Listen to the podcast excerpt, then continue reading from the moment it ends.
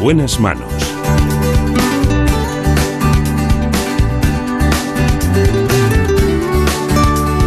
El programa de salud de Onda Cero. Dirige y presenta el doctor Bartolomé Beltrán. Hola, muy buenos días. Me alegro mucho de saludarles. Está con nosotros, como siempre, ya saben, en la producción general Marta López Llorente. Y en la dirección técnica también Jorge Zamorano. Detrás un gran equipo de contenidos formado en ¿Qué me pasa, doctor? para que ustedes conozcan en realidad qué ocurre en la sanidad española, sobre todo en la asistencia sanitaria.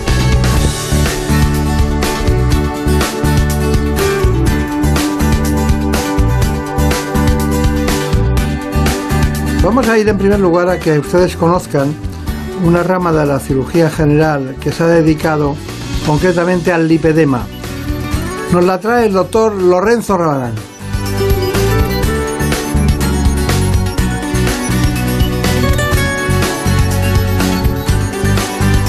Más de un 11% de mujeres de todo el mundo sufren lipedema. Se trata de una enfermedad que se caracteriza por la acumulación de grasa en las zonas muy concretas del cuerpo. Así que vamos con ello.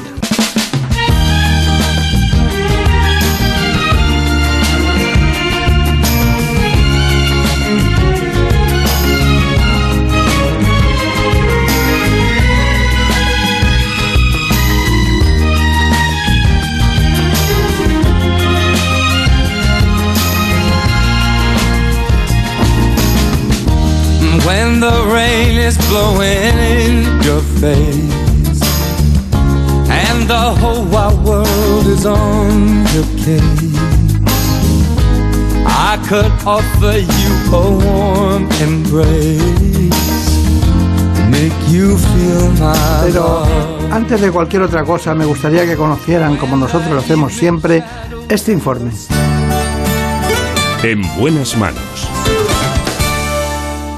El lipedema es la proliferación e inflamación de las células grasas de caderas y muslos principalmente hasta alcanzar unas dimensiones desproporcionadas respecto al resto del cuerpo. Sin embargo, en ocasiones este acúmulo también puede iniciarse en la zona comprendida entre los tobillos y las rodillas, pudiendo llegar a afectar en algunos casos también en la zona de los brazos. Se trata de una patología que afecta de forma casi exclusiva a las mujeres. De hecho, afecta a un 11% de la población mundial femenina, aunque algunos estudios recientes indican que esta cifra podría llegar hasta un 16%, incluyendo a todas las razas, y siendo hombres únicamente el 2% de las personas afectadas. Se trata de una enfermedad que trasciende del aspecto físico, ya que, además del característico aumento de volumen, también produce fuertes dolores, sensación de hinchazón, problemas para realizar ejercicio físico, moratones, cambios en la piel y un empeoramiento de esta sintomatología con la menstruación o la exposición a temperaturas elevadas. Además, aunque se tiende a pensar que la pérdida de peso es la solución a este problema, se trata de una enfermedad que tiene muy mala respuesta a la dieta y el ejercicio físico. Por ello, la fisioterapia siempre ha estado muy vinculada al tratamiento del lipedema, aunque en los casos más severos la opción quirúrgica puede ser la mejor solución. Tenemos, tenemos esta mañana que aprender muchas cosas de una cuestión aparentemente menor y que tiene también su geografía, por supuesto, y que se da básicamente en mujeres, que tiene coincidencia con factores hormonales y también con otros detalles puntuales como pueden ser la genética que condiciona algunas otras cuestiones. Lo importante es que conozcan antes que cualquier otra cosa a un gran amigo de este espacio, que es el doctor Rabadán. Así es, hoy está con nosotros en este espacio el doctor Lorenzo Rabadán, coordinador de la sección de patología mamaria de la Asociación Española de Cirujanos, es director también de la unidad de mama en el Hospital Universitario de Torrejón y profesor asociado de cirugía de la Universidad Francisco de Vitoria. Son tan solo algunas pinceladas de su extenso currículum. Bueno, pues nada, ya saben que el conocimiento cabe en cualquier en cualquiera de esas partículas tan pequeñitas que tenemos en el cerebro. ¿no? Eh, entonces, ¿cómo quedamos? ¿Genético, hormonal o las dos cosas? Bueno, yo creo que las dos cosas. Eh, estamos ante un gran desconocido. Yo creo que es, una gran oportunidad eh, que este espacio nos sirva de divulgación para que no solo el público en general, sino los médicos, conozcamos esta enfermedad. Es, es, muy importante porque es una gran desconocida y afecta, como, como ha dicho previamente, al 11% de la, de la población femenina. Pero, ¿y usted, con la cantidad de trabajo que hay en su especial, a sus especialidades, eh, ¿cómo, ¿cómo se ha dedicado al linfedema? ¿Por qué? Mire, pues un poco por casualidad.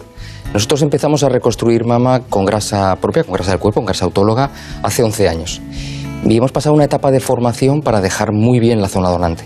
Hacemos una liposucción y esa grasa la preparamos y la infiltramos en la mama para reconstruir la mama. En una de mis estancias formativas, en una unidad para, para aprender bien la liposucción en las piernas, coincidí en Berlín con esas pacientes. Eh, y me di cuenta que son pacientes que sufren mucho. Son pacientes que han, tienen un largo periplo, que han visitado múltiples médicos, que nadie conoce de su patología, que nadie conoce su enfermedad y que al final acaban arrastrando un problema eh, durante toda su vida que les condiciona que les condiciona gravemente. ¿no? Y vi un tratamiento, como es la liposucción específica de estas zonas, eh, que es efectivo, que les mejora sintomáticamente, que les mejora estéticamente y que les cambia la vida y que lo hace de manera definitiva. Y la verdad es que me impactó ver este tipo de pacientes. Bueno, hay muchos pacientes de, de que, que, tienen dolor, pesadez, eh, que coinciden con la obesidad, uh -huh. en muchos casos. Pero claro, la gran pregunta es, ¿qué pruebas médicas hacen ustedes para diagnosticar o detectar el linfedema? Claro, bueno, estamos hablando del lipedema. El lipedema... Eh, no tenemos una prueba eh, diagnóstica concreta. Sí que hacemos alguna prueba radiológica, hacemos una, alguna ecografía para ver el espesor de la grasa, hacemos una ecografía Doppler para ver si hay alguna alteración de las, de las venas de los miembros inferiores, hacemos una linfogamografía para ver si el sistema linfático es permeable o tiene alguna anomalía, pero fundamentalmente el diagnóstico se basa en la clínica de la paciente. Hay que saber reconocerla y, por tanto saber reconocer esta enfermedad. Se basa en, en un acúmulo anormal de grasa, generalmente en las piernas. Eh, generalmente son mujeres. Eh, un 30% de ellas asocia un aumento de grasa en los brazos y tiene alguna característica especial. Por ejemplo, es muy típico que no sobrepasa las muñecas y no sobrepasa los tobillos. Es como si hubiésemos puesto una goma que impide el paso de la enfermedad al tobillo o a las manos. ¿no? Y cursa con dolor cursa con un dolor y con una limitación importante de la vida de estas pacientes. Dolor, tensión, pesadez de piernas que empeoran a lo largo del día y que dificultan incluso la, movilidad. Cursa también con permeabilidad eh, vascular eh, muy acentuada. Tienen hematomas con pequeños golpes, tienen arañas vasculares y son, son personas muy sintomáticas realmente. Es muy curioso, ¿no? El lipedema. ¿Cuáles serían, diríamos, las causas fundamentales? Pues miren, no lo tenemos claro. Hay varias teorías eh, etiopatogénicas, pero ninguna se ha podido demostrar. Sabemos que hay una eh, asociación familiar muy importante, hasta en un 60% de pacientes hay antecedentes familiares. Sabemos que hay una causa eh, genética, como decía antes, probablemente es un patrón de herencia autosómico dominante con una limitación por sexo, porque afecta básicamente a mujeres. Y sabemos cuando analizamos esa grasa que es una grasa anómala. Nosotros cuando la extraemos no es una grasa con un color, con una textura y con una dureza normal, sino que es una grasa mucho más dura, es una grasa con un aspecto marrón, con un aspecto enfermo. Y cuando lo analizamos al, microscopio encontramos una hiperplasia de las células eh, grasas y una hipertrofia, es decir, hay muchas más células grasas que en una grasa normal y esas células son de mayor tamaño que las, normales. Y probablemente haya algún condicionante de alguna afectación nerviosa, de una especial sensibilidad al dolor, porque estas pacientes cursan con dolor crónico. Alrededor de un millón y medio de mujeres con este problema, ¿no? Probablemente. Las, las cifras nos hablan de un 11%, con lo cual es un porcentaje de la población femenina muy importante. Hay 16 aproximadamente millones de mujeres. Sí. Estamos hablando de un porcentaje muy alto, ¿no? Eh, bueno, de todas maneras, no, no, todos los lipedemas son iguales, ¿no? Mm. Ustedes establecen grados, ¿no? Efectivamente. Y, y, tengo anotado que hay tres grados, ¿no? Sí. ¿Se puede, se puede indicar dónde está el, el peor y dónde está el incipiente? ¿Hay que cogerlo en algún momento determinado? ¿Hay que diagnosticarlo pronto? ¿Puede influir los tratamientos? Son muchas preguntas, pero todas, todas tienen relación. Claro. Mira, hay distintos grados de, de, la enfermedad. En el grado 1, el aspecto de las piernas, el aspecto de la piel es liso, están blandas las piernas. En el grado 2, ya las piernas empiezan a tener como grumos, como nodularidades. Y en el grado 3, las piernas son ya absolutamente deformes. ¿no? Es importante el diagnóstico precoz de la enfermedad, como todo, porque tenemos eh, métodos para tratarla, no solo quirúrgicos, sino que tenemos métodos de tratamiento conservador que van a hacer que las pacientes mejoren que no evolucionen eh, de una manera crónica y además van a impedir la aparición de, complicaciones. Es, muy importante. El tratamiento conservador de inicio puede mejorar a estos pacientes. Me gustaría que me dijera cuál es en realidad el pronóstico del lipedema.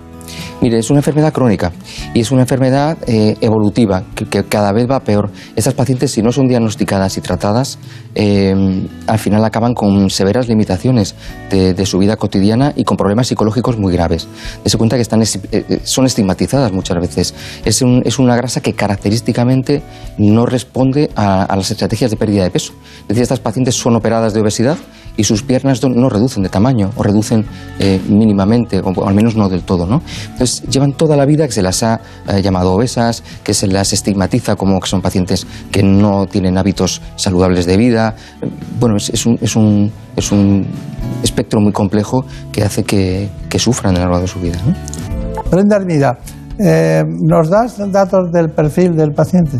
Sí, como ya es costumbre en este espacio, nos vamos al quirófano, en este caso de la mano de los doctores Lorenzo Rabadán y Nicolás Ruiz.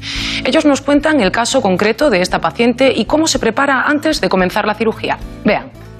Se trata de una paciente de 32 años que tiene un lipedema, que es una lipodistrofia de toda la vida de evolución. Empezó en la pubertad y ha ido empeorando a lo largo de la vida. Le condiciona este aumento, como veis, de, tamaño de las extremidades inferiores desproporcionado con el resto del cuerpo, pero además condiciona dolor. Dolor, pesadez que va a agrandando, agravándose a lo largo del día, de tal manera que por la noche le dificulta incluso la, movilidad y el sueño.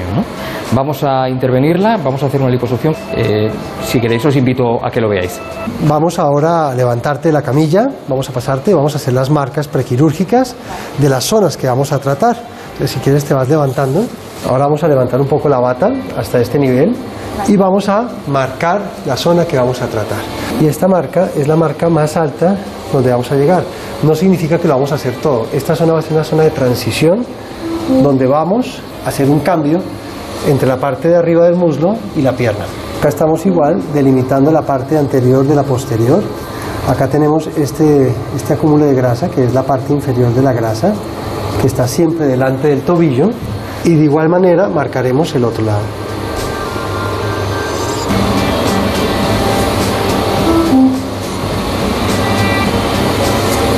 y hacemos una marca que nos sirve para dar la línea media.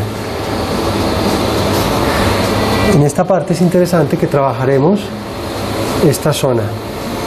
Bueno, ya están hechas todas las marcas prequirúrgicas y ahora vamos a comenzar la cirugía en la camilla que vamos a desinfectar y comenzará ya todo el proceso. Bueno, ¿qué le parece? Fantástico.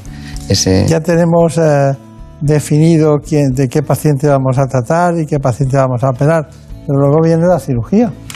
Ahora ya sí, tras los preparativos, les mostramos lo que es la cirugía propiamente dicha.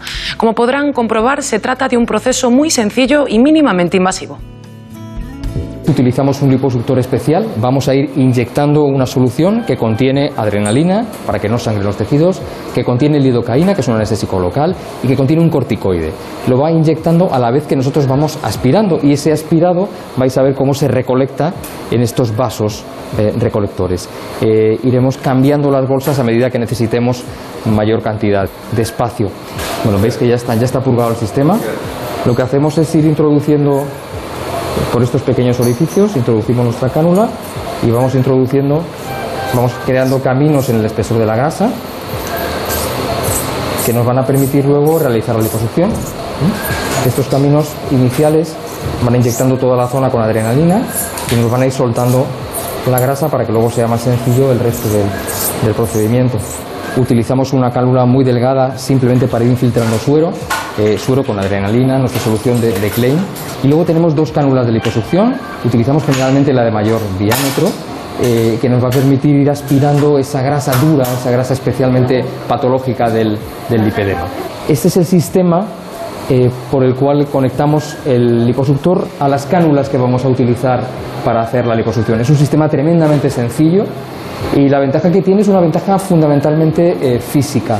Eh, solo utiliza ese suero que vamos inyectando para desprender la grasa, tiene un respeto escrupuloso con los vasos sanguíneos y un respeto también sistemático con los vasos linfáticos, que no pueden ser dañados en ningún momento durante la cirugía.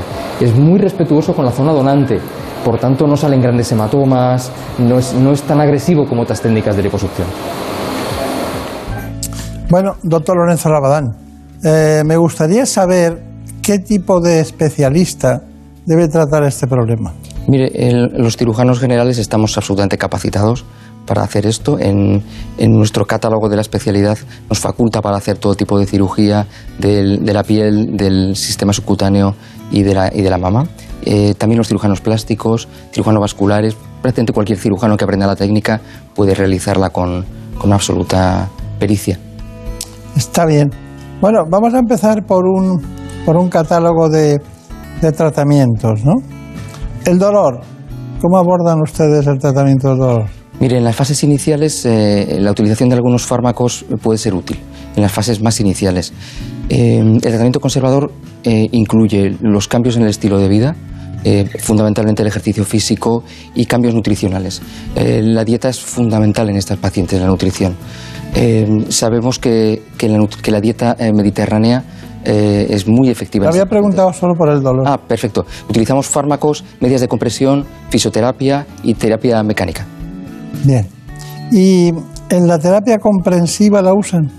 Sí, entonces, las- eh, es una base de tratamiento. La- las pacientes utilizan unas medidas de tejido plano, las van a utilizar antes de la cirugía, las van a utilizar después de la cirugía y al cabo de 6, 12 meses de, de la cirugía es cuando ya dejan de utilizarlas y ya pasan a una vida normal, cuando ya ha desaparecido toda la fase inflamatoria. Cuénteme ahora la nutrición, ¿en qué se basa? Es muy importante. Mire, sabemos que estas pacientes tienen asociados eh, trastornos importantes. Por ejemplo, eh, la obesidad forma parte de este cuadro en, en un porcentaje importante de pacientes. Muchas de ellas tienen una resistencia periférica a la insulina, hipotiroidismo y sobre todo una disbiosis intestinal, una alteración de la flora microbiana del intestino que genera una permeabilidad del intestino y un estado de inflamación sistémica crónico que condiciona otro tipo de patologías asociadas. ¿no? Cuando en estas pacientes las abordamos con dieta mediterránea, logramos revertir esas anomalías, logramos que esas pacientes pierdan peso, que el perímetro de sus extremidades eh, se reduzca, logramos que la resistencia a la insulina mejore y sobre todo logramos eh, revertir ese estado de permeabilidad intestinal alterado, con lo cual ese estado proinflamatorio sistémico cambia y, y cambia todo su aspecto de, de enfermedades. Brevemente, la fisioterapia, ¿cuándo la usan? Nosotros empezamos desde el principio con fisioterapia. Eh, es mu- muy importante desde el principio y luego hemos introducido una novedad y es que comenzamos con la fisio durante la intervención. Cuando intervenimos una pierna, el fisioterapeuta ya comienza a tratarla mientras nosotros estamos haciendo la liposucción de la pierna contraria y al finalizar el fisioterapeuta se queda tratando la pierna, finalmente pone las medidas de compresión y la paciente va a la habitación. En la misma tarde de la cirugía tiene otra sesión de fisioterapia y así sucesivamente las mañanas siguientes. Ejercicio físico. Pues tenemos un preparador físico en la unidad que motiva a estas pacientes porque bueno, son pacientes con cierta limitación funcional, con un dolor importante y el ejercicio físico que se les pauta a ellas no es el mismo que nos pautamos una- unas personas eh, sin esta enfermedad. Eh, con lo cual tiene que ser regulado, tiene que ser dirigido por un preparador físico específico y, sobre todo no generar más daño del que ya tiene. Claro. Eh, voy con temas concretos. El tratamiento no quirúrgico, ¿en qué consiste? El tratamiento conservador consiste en los cambios del estilo de vida, fundamentalmente en el ejercicio físico y en la dieta, y en la fisioterapia. La terapia de drenaje, eh, de drenaje linfático, la terapia de- mecánica de movilidad de las extremidades y las medidas de compresión, básicamente. Y el tema quirúrgico, el quirúrgico, que es el final, Ujú. ¿cuándo? ¿Qué, qué hacen? Lo que hemos visto, ¿qué es lo que hacen? Mire, eh, hacemos básicamente es una liposucción, una liposucción con una técnica concreta y con un aparato como- concreto. Lo que trata es de respetar los vasos linfáticos fundamentalmente, porque si alteramos los vasos linfáticos en esta enfermedad, causaremos más daño que, que beneficio. ¿no? Es una técnica concreta con trazos fundamentalmente verticales, con abanicos muy estrechos de rango de movilidad de la cánula, para no lesionar los brazos, los vasos linfáticos eh, que cruzan y conseguimos una reducción de la sintomatología muy importante del volumen de las extremidades y una reducción sintomática y estética que se mantiene a lo largo de muchos años. Está muy bien, pero nos queda el posoperatorio. Brenda Armida lo ha preparado. Para finalizar con la información de este bloque, les hablamos de la parte posquirúrgica de esta intervención. En esta ocasión contamos además con el testimonio de una paciente que ya había sido operada semanas atrás. Así nos contaba su experiencia. La intervención del lipedema, como habéis visto, dura unas tres horas, a veces algo menos. Se hace con anestesia general y la paciente, una vez que es intervenida, empecemos a hacer fisioterapia intraoperatoria. En el mismo momento de quirófano comienza el tratamiento. La paciente sube a reanimación, está unas dos o tres horas en reanimación y ya pasa a planta con el dolor controlado, absolutamente estable. Comienza a beber líquido la misma tarde y se levanta esa misma tarde. Para que veáis un ejemplo real, tenemos aquí a Esther que la operamos hace, hace unos días y os puede contar su experiencia. Pues la verdad es que estoy gratamente sorprendida porque tenía mucho miedo a la cirugía, no me lanzaba a operarme, pero me lo explicasteis todo, la verdad que fenomenal, me disteis mucha confianza y me sorprendió gratamente cómo esa tarde me pude levantar yo sola con ayuda al baño, eh, cómo eh, al día siguiente tenía un nivel de funcionalidad eh, bastante óptimo para, para, la cirugía que había sido y, y cómo días posteriores eh, me encontraba bien. No solo bien físicamente, sino bien de ánimos y viendo resultados eh, los primeros 48-72 horas. La fisioterapia es una parte fundamental en el abordaje del 360 del tratamiento del lipedema, ya que la fisioterapia tiene una actuación pre, trans y post, por su gran actuación pre, ya que hace un tratamiento del dolor, la sintomatología, la inflamación, también una preparación a la cirugía, preparando los tejidos. Y también tiene una actuación muy importante postquirúrgica, ya que ayuda mucho y acompaña al paciente en el proceso postquirúrgico para acelerar y recuperar lo antes posible, minimizar las secuelas y conseguir lo antes posible la calidad de vida del paciente. Eso es lo importante, recuperar la calidad de vida del paciente. Bueno, Estamos en el presente siempre, pero visualizando el futuro. Doctor Lorenzo Rabadán, eh, ¿cuáles son sus conclusiones? Mm. En primer lugar, eh, decirles que estamos de enhorabuena, toda la comunidad de, las personas que nos dedicamos al lipedema. Entra en funcionamiento la nueva clasificación internacional de enfermedades, la versión número 11, en la que ya se reconoce como enfermedad al lipedema, como una enfermedad del, tejido eh, subcutáneo, del tejido graso subcutáneo. Eh, como conclusiones yo diría que es importante reconocer la enfermedad. Eh, me gustaría dirigirme a todos los compañeros médicos de, de atención primaria, rehabilitadores, cirujanos vasculares, para que reconozcan esta entidad, que sepan que hay un tratamiento, que sepan que hay personas que están enfermas detrás de, detrás de, esto, incluso a, a nuestras propias, eh, para que reconozcan que ellas pueden presentar esta enfermedad. ¿no?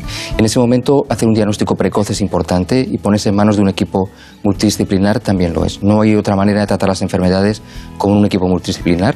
En el Hospital Vía Virgen de la Paloma tenemos un equipo compuesto por eh, psicólogos, eh, fisioterapeutas, nutricionistas, cirujanos, cirujanos plásticos, una enfermera gestora de casos que va a acompañar a la paciente y nos reunimos sistemáticamente para hablar de nuestras pacientes. Creo que es fundamental el abordaje en equipo de, las pacientes precoz para prevenir la aparición de complicaciones y la evolución de la enfermedad. Eh, ¿Cuánto tiempo diríamos que diríamos le da el alta y, y ha ido todo bien, suponiendo que va todo bien en todos los sentidos? ¿Cuánto tiempo tarda una mujer en decir, bueno, porque básicamente el porcentaje alto es en mujeres, dice usted, bueno, ya está, cadencia de tiempo cuando tiene que venir a revisión, esa, esa, planificación. Claro. Mire, nosotros la cirugía la hacemos eh, un poquito por partes. Dividimos las piernas en varias partes porque no podemos sacar todo el volumen de grasa de una sola vez, ¿no? Pues podemos separar una intervención de la siguiente más o menos cuatro semanas, de tal manera que en tres meses tendrá eh, todo el problema solucionado. Revisamos a la paciente al principio cada semana eh, y a los seis meses o al, o al año es cuando les damos de alta y hacemos simplemente visitas anuales. Pues doctor Lorenzo Rapadán, ha sido un placer tenerle como siempre mm. en este espacio en el que aprendemos cosas. Le voy a decir una que he aprendido hoy que es básica y fundamental. Nunca había tratado el lipedema. Eh, había visto mujeres hasta con elefantiasis y que estaban, digamos, eh, que tenían una obesidad en ambas, en ambas extremidades. Pero no pensé nunca, nunca pensé que había un especialista dedicado a este tema. Así que hoy sabemos que hay una solución entrar entre el 11 y el 16% de las mujeres. Es decir, estamos hablando de casi 1.600.000 mujeres las que pueden tener un tratamiento adecuado. Así que enhorabuena y mucha suerte para usted. Muchas gracias. En buenas manos. Es lógico. Murprotec, empresa líder en la eliminación definitiva de las humedades, patrocina la salud en nuestros hogares. ¿Conoces la relación entre cuidar de tu hogar y cuidar de ti? En Murprotec sabemos que cuando eliminamos las humedades de forma definitiva de tu hogar estamos cuidando de ti y de tu familia. Una vivienda libre de humedades es sana y segura. Llámanos al 930 1130 o accede en murprotec.es. Cuidando de tu hogar, cuidamos de ti.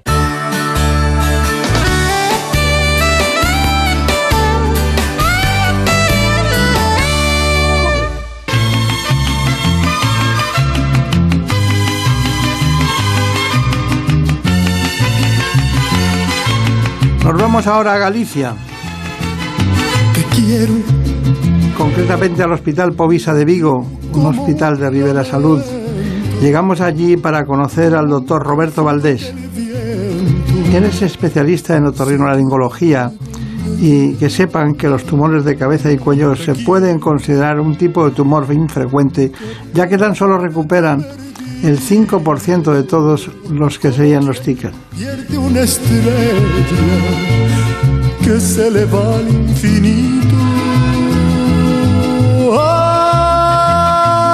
Así que de la mano del doctor Roberto Valdés, y antes de empezar, me gustaría que conocieran estas consideraciones que consideramos nosotros que son fundamentales.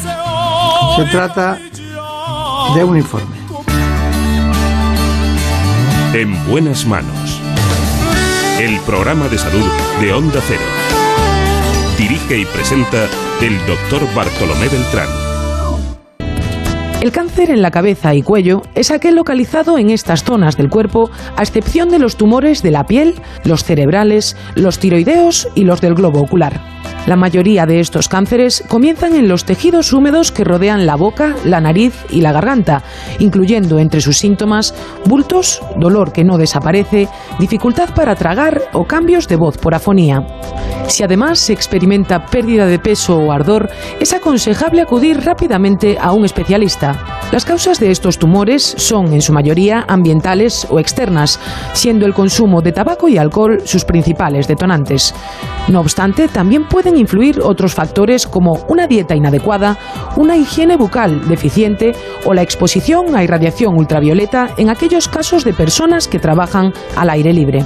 Se trata de un tipo de cáncer fundamentalmente masculino y que aparece en edades por encima de los 50 años, aunque en los últimos tiempos el aumento del hábito tabáquico en la mujer ha ido modificando esta estadística.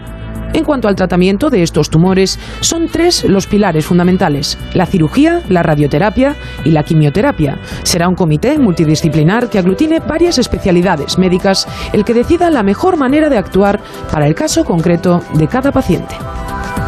Es un tumor que además es poco frecuente, poco conocido, pero que estamos hablando de un porcentaje muy elevado en los últimos tiempos y por eso hemos querido hoy estar aquí con el doctor Roberto Valdés. Lo cierto es que nos acompaña Marina Montiel, que es de Murcia y de su tierra. Aquí está Brenda Hermida, que, que nació en Coruña. No, no, es, no es Vigo, pero... Cerca. Está bien, está bien, está bien.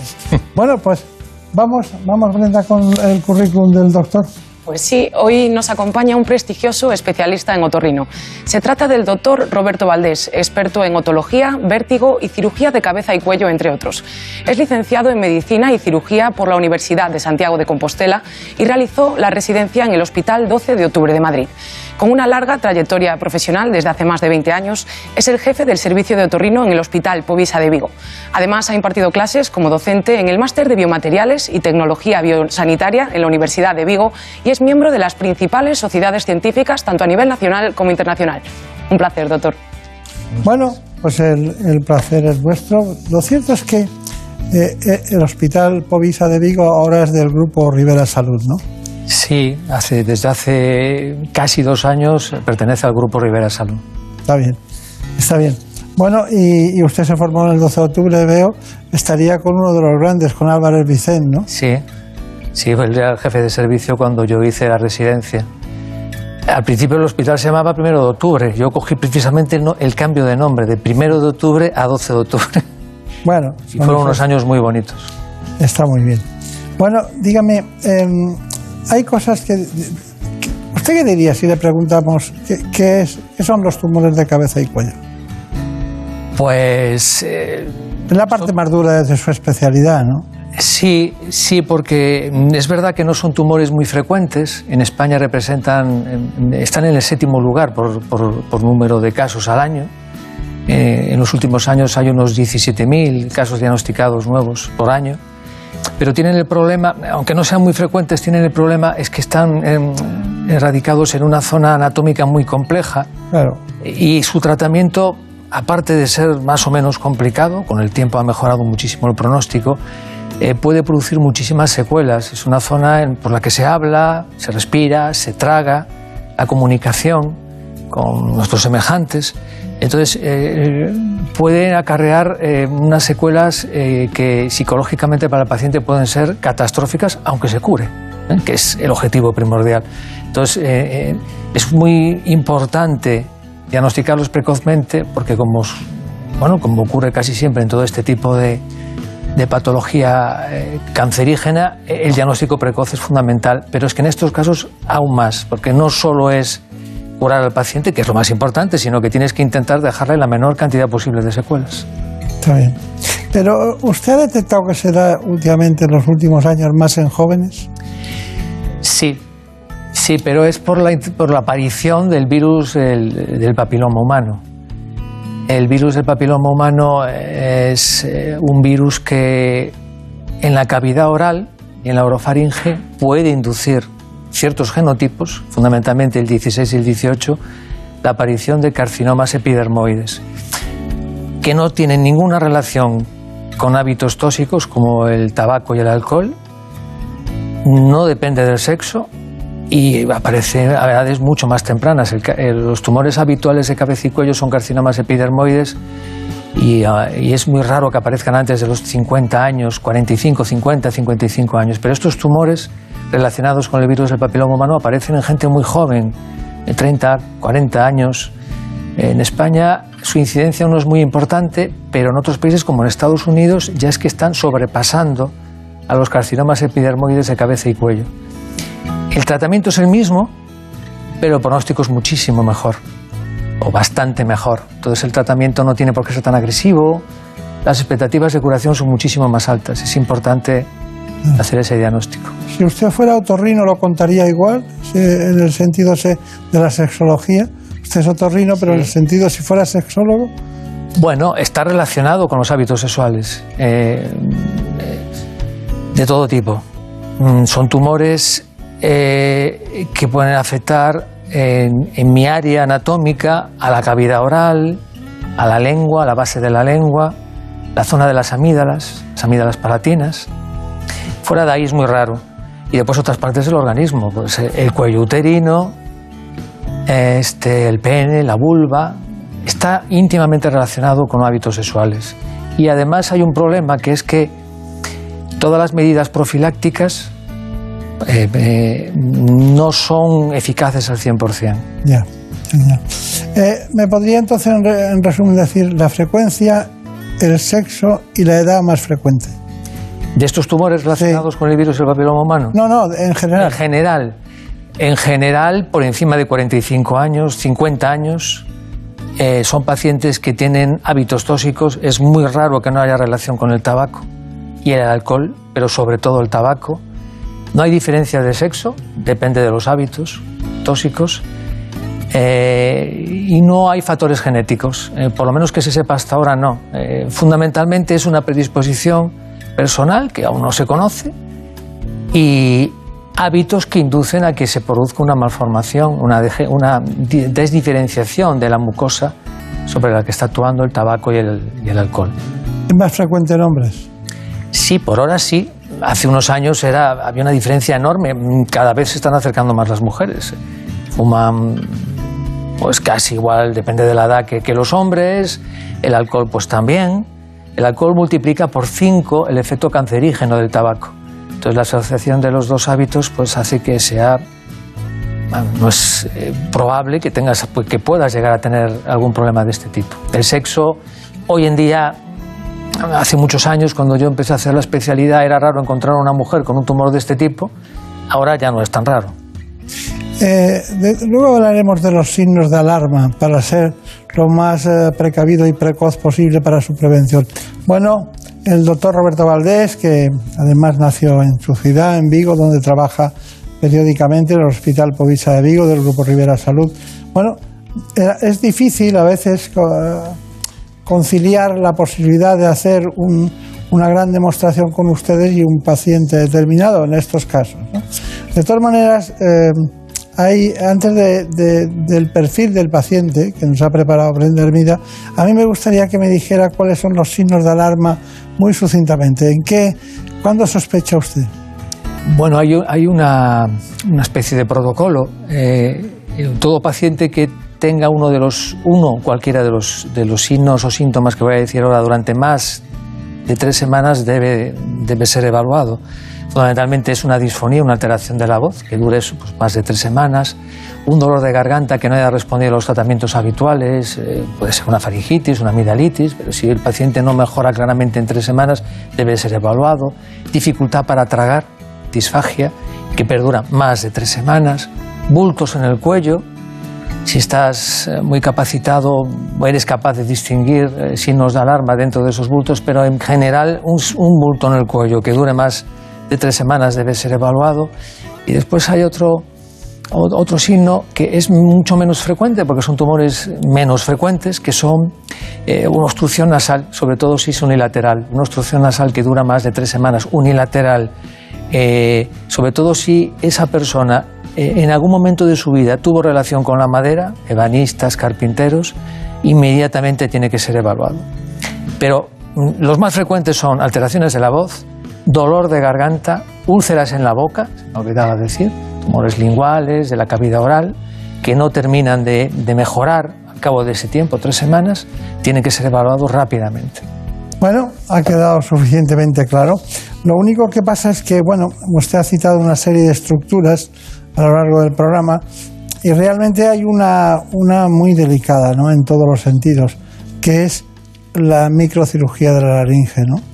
Eh, ¿En qué casos eh, se opera la laringe cuando hablamos de este tema? ¿Es muy frecuente? ¿Alguna profesión especial? Eh, los tumores de laringe son, dejando a un lado los tumores de tiroides, que son un grupo aparte en, cabeza y cuello, son los más frecuentes. También son los que mejor pronóstico tienen si, si, se diagnostican precozmente. Sobre todo si el tumor asienta en las cuerdas vocales, porque muy, muy rápido, rápidamente, precozmente, alteran la voz lo que acabo de comentar hace un rato. Una disfonía que dura más de tres semanas tiene que ser evaluado. En la consulta a veces se puede hacer el diagnóstico histológico, hacer la biopsia. Eh, dependiendo de, una serie de factores, eh, el tamaño del tumor, eh, la edad del paciente, su estado de salud, su estado pulmonar, se decide el tratamiento. Los tratamientos hoy en día, desde hace ya años, se deciden multidisciplinarmente.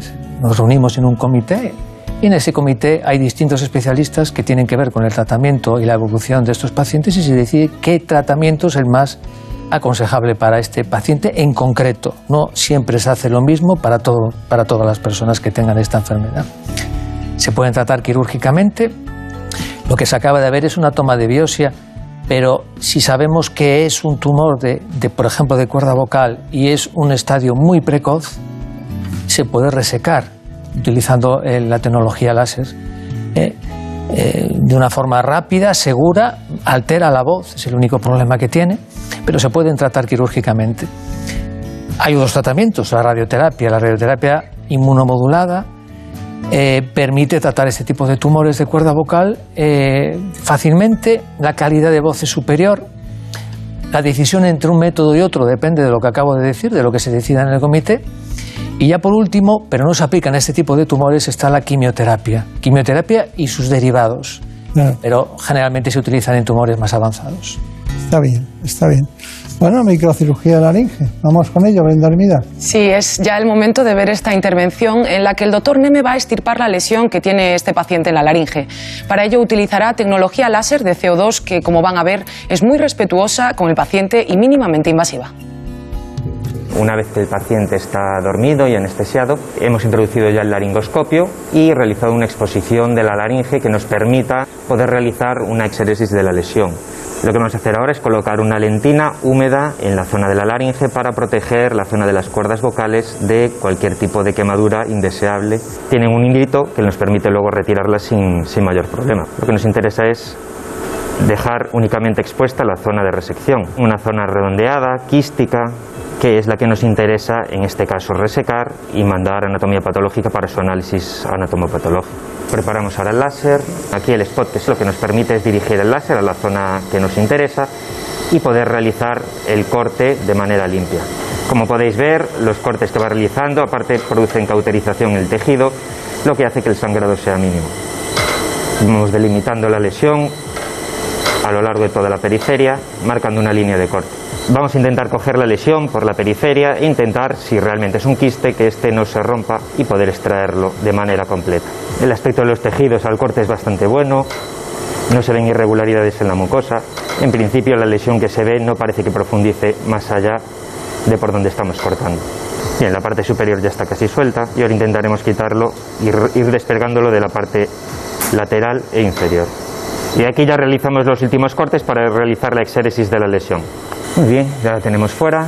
Como podéis ver, hemos podido actuar directamente sobre la lesión que queríamos biopsiar sin tener que provocar eh, alteraciones anatómicas importantes en la zona de la, de la laringe.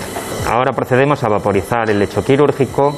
Una vez realizado esto, ya podemos dar por finalizada la intervención. Bueno, difícil, ¿eh? Hay que aprender a hacerlo, claro. Hay que aprender a hacerlo, sí. Es un territorio, de todas maneras, muy sensible y que asusta mucho a los pacientes, ¿no? Eh, las alteraciones de la laringe en todos los sentidos, porque basta que piense usted en una espina de un pescado que se inserte en esa zona, pues, asusta mucho, ¿no? Sí, puede dar problemas serios, sí. De hecho, es una zona muy delicada, se respira por ella. Estamos hablando de la laringe. Cualquier problema que disminuya la vía aérea, pues es peligroso para el paciente. Eh, ah, pero aparte de eso, mm, se produce la voz, no únicamente en la laringe, pero es muy importante. Es, es una zona anatómica muy compleja y, y, el tratamiento hoy en día em, va dirigido, gracias a las a los nuevas tecnologías como el láser, tratamientos, la, las nuevas, los nuevos métodos de radioterapia, las nuevas quimioterapias, a intentar conservar la laringe en su mayor parte. Hace muchos años no siempre había que resecar la laringe entera, pero en muchos casos sí, cada vez menos. Es más raro tener que hacer una laringectomía total que eh, preserva la vida del paciente, pero mm, es muy duro, muy, muy duro para un paciente eh, tener una laringectomía total. Claro, claro, claro. Bueno, el paciente está operado, pero tiene un posoperatorio, ¿no, Brenda? Así es. Para finalizar con este caso, les hablamos ahora de cómo son esos primeros días tras este tipo de procedimientos. El doctor Valdés nos cuenta los detalles más importantes. Una vez eh, concluida la intervención quirúrgica, que en este caso es una exploración laringia, el paciente pasa a la clínica de día. Este tipo de, de intervenciones y exploraciones se pueden hacer en régimen de ingreso hospitalario o como cirugía mayor ambulatoria. Depende de la edad del paciente, depende del tipo de intervención quirúrgica, depende de la distancia del domicilio al centro hospitalario donde se realizó la exploración. Pues el paciente pasa a la clínica de día. En la clínica de día el paciente termina de despertar completamente, eh, se comprueba su estado general, sobre todo su estado respiratorio, si no hay ningún problema que pueda ser peligroso. ¿eh? Y si se cumplen estos criterios, pues el paciente se va a su domicilio. Eh, al día siguiente se llama por el servicio de, enfermería de la clínica de día para comprobar que el paciente no está corriendo ningún posible peligro. Si es así, se va. Lo, lo, vemos en un futuro, al cabo de unos días, y se decide pues, el tratamiento definitivo. Está bien, lo hemos entendido fácilmente, es muy sencillo, pero claro, es muy complicado vivirlo, tenerlo, tratarlo, prevenirlo y curarlo, ¿no? Porque con esas disciplinas, cirugía, quimioterapia y radioterapia, ustedes tienen que trabajar con el comité de tumores, ¿no? Pero hay unas cosas más sencillas todavía. ¿Es verdadera o falsa? Yo le planteo una. ¿El cáncer de cabeza y cuello es contagioso? Eh, si está relacionado con el... Bueno, el cáncer no.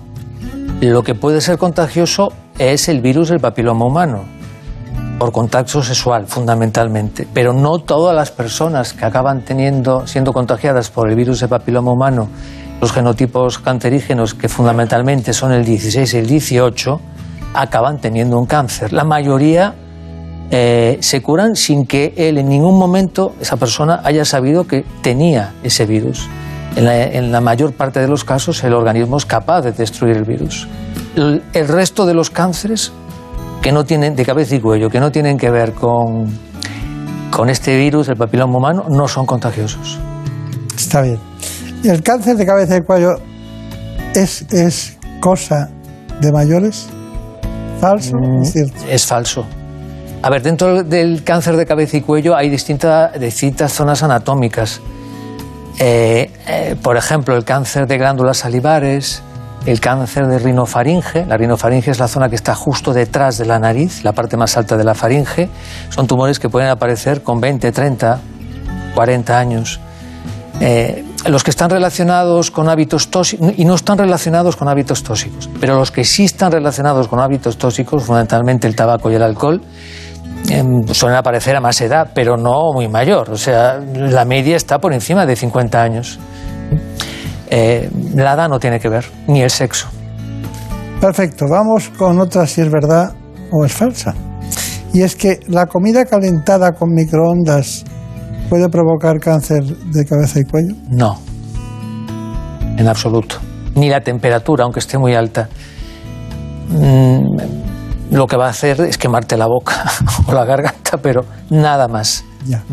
Eh, ¿Solo los fumadores pueden tener cáncer de cabeza y cuello? No. El, el- el tabaco eh, potencia, eh, es un carcinógeno, favorece la transformación en un cáncer de la mucosa de, por la que, de la mucosa en este caso de, de la cabeza y cuello, de la, de la cavidad oral, de la faringe, de la laringe, pero hay algo más que aún no conocemos. eh, porque hay personas grandes fumadores durante muchísimos años y tienen otro tipo de problemas, pero en concreto cáncer de cabeza y cuello no. O sea, hay algo más que aún no conocemos. Entonces, no solo, fundamentalmente sí son fumadores y bebedores, pero no solo.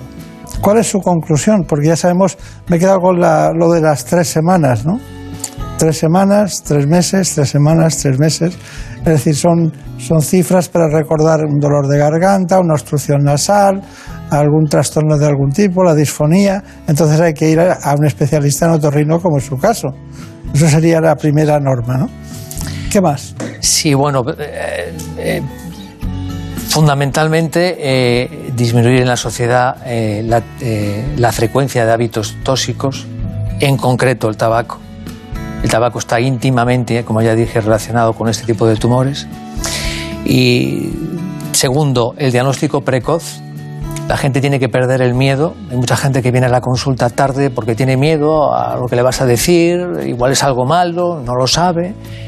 Estas enfermedades, si, se diagnostican precozmente, tienen un pronóstico, algunas muy bueno, de curación total, pero tiene que ser eh, en su debido tiempo. Disfonías, alteraciones de la voz que duran más de tres semanas, un mes, no hace falta que sea exactamente tres semanas, dolores de garganta que duran más de tres semanas, cuatro semanas, dificultad para tragar, bultos en el cuello, hay que ir al médico. En la mayor parte de los casos eh, probablemente sea una enfermedad benigna, pero en otros no. Y si se diagnostica precozmente, la solución puede ser total. Y quería decir una cosa, que es que eh, el tratamiento de este tipo de tumores, que tiene bastante fama, cada vez menos de ser muy mutilante, muy agresivo, y en sus tiempos sí lo fue, cambió radicalmente. La cirugía, mm, que era el tratamiento fundamental de este tipo de tumores asociada con la radioterapia, ya mm, se sigue utilizando, pero no de la misma forma. Eh, con lo cual, eh, el, tratamiento quirúrgico es mucho menos mutilante que era en un principio. Que la gente no tenga miedo. La cirugía no tiene que ser siempre mutilante. Y además, los tratamientos eh, para otro tipo de tumores en estas áreas más avanzados han cambiado totalmente. Viene a cuento de la biología molecular. Existen dos anti- anticuerpos monoclonales, el nivolumab y el pembrolizumab, que se están empezando a utilizar ya en España como inmunoterapia de los tumores de cabeza y cuello, metastásicos o recidivantes que hasta hace unos años no tenían solución. Era prácticamente irremediable el fallecimiento del paciente. Pues, Karen Esperanza, muchas gracias por venir desde Vigo a vernos y a estar con nosotros por primera vez. Doctor Roberto Valdés, usted se llama como yo de segundo, Pons. No tenemos una- ¿Por qué se llama usted Pons siendo gallego? Pues porque un bisabuelo mío eh, emigró de Denia a Tui, en el sur de la provincia de Pontevedra, porque se dedicaba a la cerámica. Y en, el- en la ribera del Miño, Tui es... Tui es, eh, es una- Conocemos Tui. Eh, ah, bien. Bueno, pues allí había, ahora ya no, muchas fábricas de cerámica. Entonces emigró y bueno, allí se casó con una gallega. Hasta incluso la estación de tren, las, los bares tienen mucho azulejo, tienen mucho. Sí, sí, sí. Es muy curioso. sí. Y el norte de Portugal. En cuanto uno está allí, se resbala y se cae en Valencia Sí, Dominio. ¿no? Más o menos. es lo Bueno, pues recuerdo a los compañeros de, de su gran hospital, Hospital Povisa, uno de los grandes hospitales privados españoles en su origen, que ahora, en este caso, es de Rivera Salud. O sea, volvemos a Denia, volvemos otra vez Sí, al sí, este, sí, ¿eh? hay una vuelta. Muchas gracias y recuerdo a los compañeros. Gracias. Gracias. En buenas manos. You know you have it. Mm. You take a moment, make it magic. Yeah. The way you Ya veo aparecer por aquí los servicios informativos que- para que conozcan ustedes las noticias que se han producido en España y en el mundo, así que vamos a ir rápidamente con ellos. So many numbers on your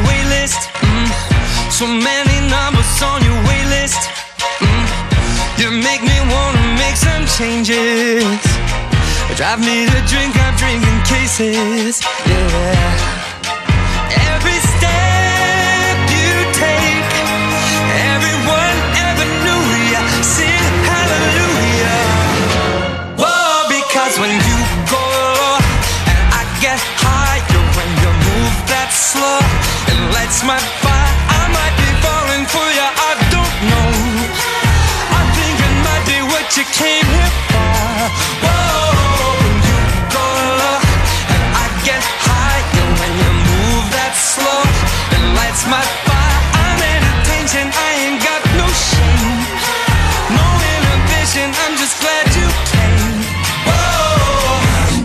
the light and leaving everybody broken hearted. God, it's a sound so hot. The way you slide across the floor, I think you know that I'm only gonna beg for more.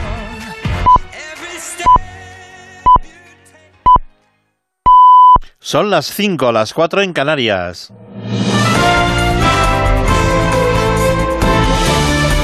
Noticias en Onda Cero. Hola, buenas noches. En Estados Unidos se van conociendo más detalles del tiroteo que ha tenido lugar en Búfalo, donde al menos 10 personas han muerto y otras 3 han resultado heridas.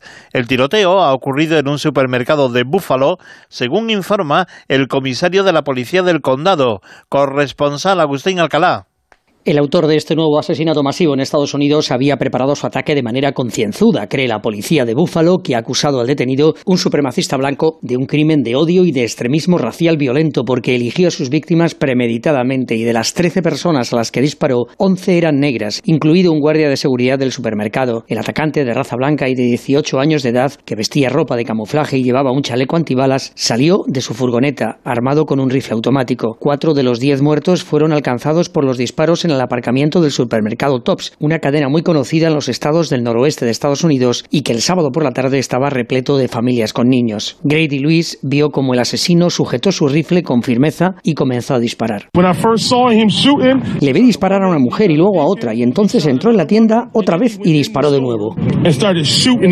Las autoridades revelaron también que el asesino llevaba una cámara y grabó el tiroteo en directo para emitirlo en las redes sociales recorriendo el interior del supermercado, persiguiendo a sus víctimas. Continúan las reacciones al Festival de Eurovisión de Turín, donde Ucrania ha conseguido el triunfo. España se ha ofrecido para celebrar el festival por si el país no puede organizarlo el año que viene, aunque su presidente, Zelensky, ya ha anunciado que espera poder celebrarlo en Mariupol, con una Ucrania libre, pacífica y restaurada. España ha logrado el tercer puesto, su mejor clasificación en los últimos 27 años, gracias a Chanel, que se mostraba muy feliz por el puesto conseguido. Estoy súper bien, estoy súper contenta, súper emocionada. Este ha sido un sueño del que hemos soñado día tras día, tras día, tras día, tras día y ya se ha cumplido. Y no podemos estar más felices, más orgullosos. Lo hemos dado absolutamente todo. Nuestro triunfo era bajarnos de ese escenario y decir, lo hemos hecho y lo hemos hecho. Madrid Capital celebra hoy, domingo 15 de mayo, el día de su patrón San Isidro Labrador, con el izado de la bandera de España en la Plaza de Colón de la capital y también con la entrega de medallas en el Palacio de Cibeles, sede del Ayuntamiento de la capital, Marta Morueco. Madrid se viste de gala para homenajear a su patrón en un día especialmente singular este año, ya que es el cuarto centenario de su canonización y además por primera vez desde el inicio de la pandemia no habrá restricciones. Los ciudadanos podrán disfrutar de multitud de actividades y de una pradera hoy absolutamente primaveral. Con el izado de la bandera de España en la Plaza de Colón a primera hora iniciarán los actos oficiales. En la colegiata de San Isidro se celebrará una misa solemne de apertura del jubileo Año Santo de San Isidro, presidida por el arzobispo de Madrid. Hacia el mediodía, en el Palacio de Cibeles, se entregarán las medallas de la ciudad, entre ellos al cronista Raúl del Pozo, Andrés Calamaro o el equipo femenino de rugby, a título póstumo, como hijo predilecto al tenista Manolo Santana, y la medalla de honor que será este año para el pueblo de Ucrania. Y después la obligada visita a la pradera. Además son unas fiestas especiales, porque son las primeras fiestas que se pueden desarrollar con normalidad. Van a poder volver a nuestra querida pradera de San Isidro se va a poder estar y se va a poder disfrutar de espectáculos en la Plaza Mayor, en las Vistillas, en Matadero. Según el primer edil Martínez Almeida, este San Isidro, Madrid sale a la calle para festejar a su santo, pero también para redescubrir su ciudad, ya que habrá actividades en los 21 distritos de la capital. El precio de la electricidad en el mercado mayorista se ha situado este domingo en los 127,23 euros el megavatio hora, lo que supone una bajada del 33%, Mamen Rodríguez Sastre. Es el precio más bajo en lo que va de mes. La pagaremos un 26% más barato que hace una semana, un 33% menos que ayer, pero casi un 200% más caro que hace un año. Hoy, entre las 3 y las 6 de la tarde, el precio superará por poco el euro, aunque la media del día se va a situar en los 127 el megavatio hora. La franja más cara esta noche entre las 9 y las 10. Ahí superaremos los 226 euros. En la información deportiva, en la primera división de fútbol se ha disputado un partido que ha concluido con el resultado de Español 1, Valencia 1. Hoy se va a celebrar el resto de la penúltima jornada en horario unificado a las siete y media de la tarde. Los partidos que se van a disputar son Villarreal Real Sociedad, Real Betis Granada, Levante Alavés, Athletic Club de Bilbao Osasuna, Mallorca Rayo Vallecano, Cádiz Real Madrid, Celta Elche, Getafe Barcelona y Atlético de Madrid Sevilla.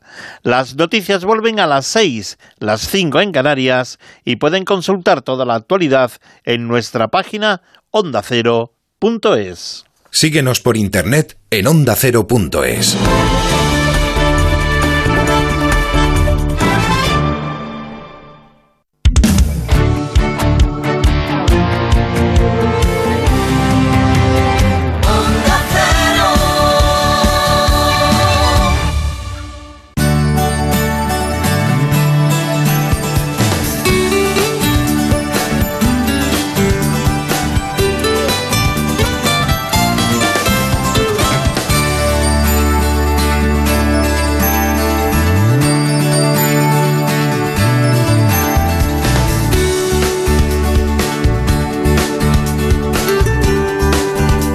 buenas manos.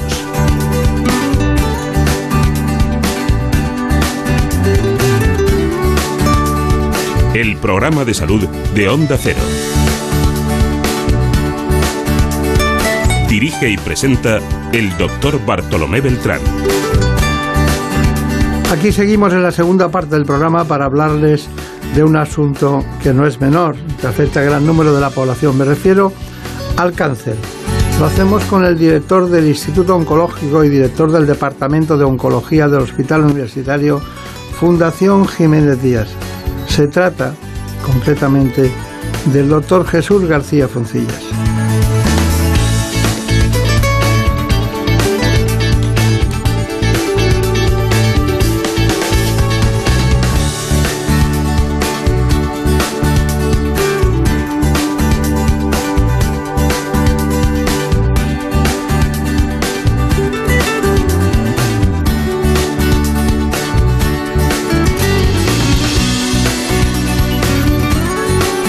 Ha llegado el momento en que ustedes conozcan las coordenadas de este espacio. Vamos con nuestro informe.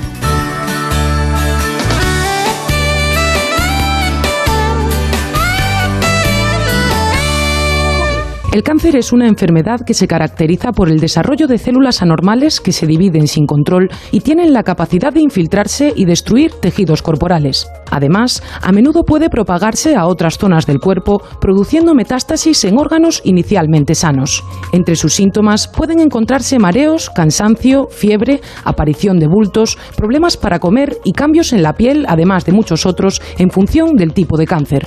En cuanto a su incidencia, los cánceres más frecuentes a nivel mundial son el de pulmón, a su vez el más letal con un 18,4% de mortalidad, el de mama, el colorectal, el de próstata y el de estómago, mientras que en España destacan también el de útero, el de vejiga y el de páncreas. Sin embargo, los estudios más recientes sobre esta enfermedad están apostando por una clasificación del cáncer a partir de una aproximación molecular del tumor, es decir, el paciente recibe tratamiento en función de la alteración particular de su tumor en concreto, más allá de donde se encuentre localizado el mismo.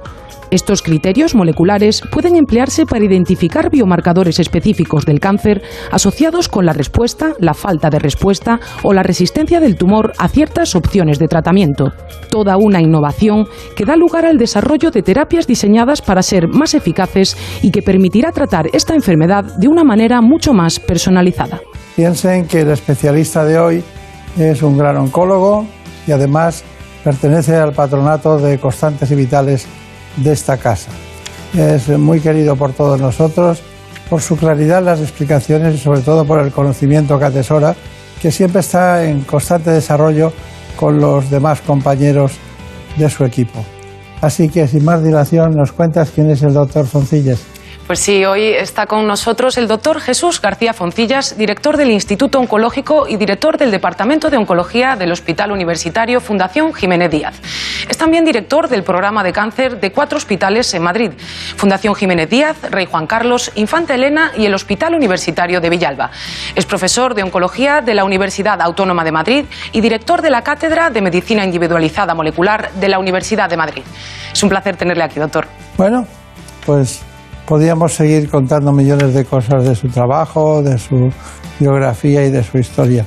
Pero vamos, eh, hay algunas preguntas que yo había notado como de esas que nunca se, se me ocurrían, ¿no? Pero por ejemplo, los avances en vacunas pueden ser útiles, vacuna contra el COVID, pueden ser útiles en el fondo o al final o en el proceso contra el cáncer.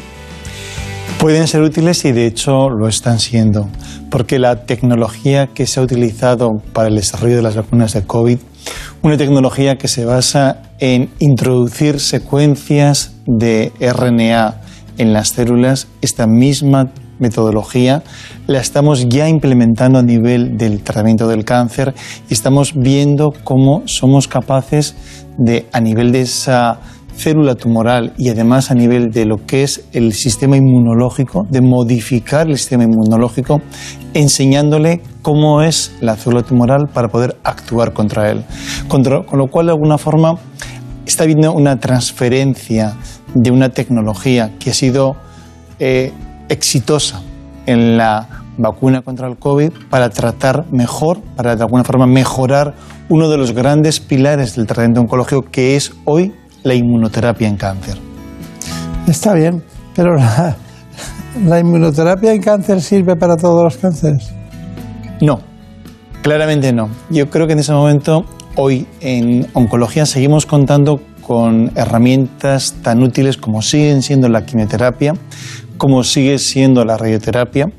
Hemos incorporado a este arsenal terapéutico algo que es el tratamiento biológico, que significa que detrás de cada uno de los distintos tumores vamos a profundizar, vamos a ir a su interior, vamos a ver cuál es la composición molecular y vamos a intentar dirigir una terapia biológica buscando esos blancos, esas dianas, que son esas alteraciones de la composición molecular que nos hace que cada tumor sea distinto y aprovechemos algo que es fundamental, cómo podemos de alguna forma incidir, cómo podemos atacar esos puntos débiles de la célula tumoral. Y a esa eh, terapia hoy se une la inmunoterapia. La inmunoterapia en el fondo consiste en que potenciamos al sistema inmunológico del propio paciente para que luche contra el tumor. ¿Qué ocurre? Que no todos los tumores son subsidiarios de tratamiento con inmunoterapia y es muy importante hacer una selección correcta de en qué casos podemos plantear un beneficio a los pacientes. Entonces, ¿cuál es el futuro de la inmunoterapia en cáncer? El futuro es en dos direcciones. Por una parte, en una correcta identificación de los pacientes que se benefician y el segundo punto es en poder hacer una inmunoterapia personalizada, que significa vamos a intentar ver en qué punto ha fallado el sistema inmunológico para que se ponga en marcha el desarrollo de un tumor. Y vamos a intentar potenciar en esos puntos débiles somos capaces de identificar a nivel del sistema inmunológico para que utilizando herramientas de diseño sobre esa inmunoterapia podamos incidir en crear una estructura suficientemente fuerte, potente, una estructura específica para que repongamos una situación inmunológica en la que no debería haber ocurrido ese tumor. Eso es lo más importante. Una cosa que tiene que curarte tiene que ser personalizada, ¿no? En todos los sentidos. Bueno, pero es un buen acrónimo que se ha utilizado y se utiliza en los últimos tiempos. ¿Qué, qué ¿Qué es la terapia agnóstica del cáncer? Es un tratamiento que lo que busca es poner una, eh, una opción mm, de tratamiento más allá de donde esté localizado el tumor. Lo que buscamos es que no marque el tratamiento si el tumor está en el colon o está en el pulmón o está en la mama, sino lo que de alguna forma está detrás de ese tumor en concreto, esa composición molecular que hace que planteemos más allá, mm, sin creencia en sí mismo del punto donde se origina el tumor, donde podemos incidir porque es un punto débil del tumor. Y ese punto débil del tumor es lo que a nivel de composición molecular nos permite o le permite al tumor tener esa biología agresiva, con lo cual identificamos el punto débil, identificamos qué es lo que hace fuerte al tumor y independientemente, y ahí viene el término diagnóstico, dónde esté el tumor, vamos a tratarlo por esa característica interna que tiene el tumor. Claro, claro. es una característica especial sobre la que se puede incidir, que no es lo habitual de café para todos, ¿no? Es decir, que siempre cirugía, quimio, radio, En este caso no. En este caso estamos buscando otra cosa. Bueno, ¿y, qué me dice? Eh, podríamos decir la pregunta es, ¿es fundamental eh, todo el tema del estadio molecular del cáncer para el tratamiento del cáncer?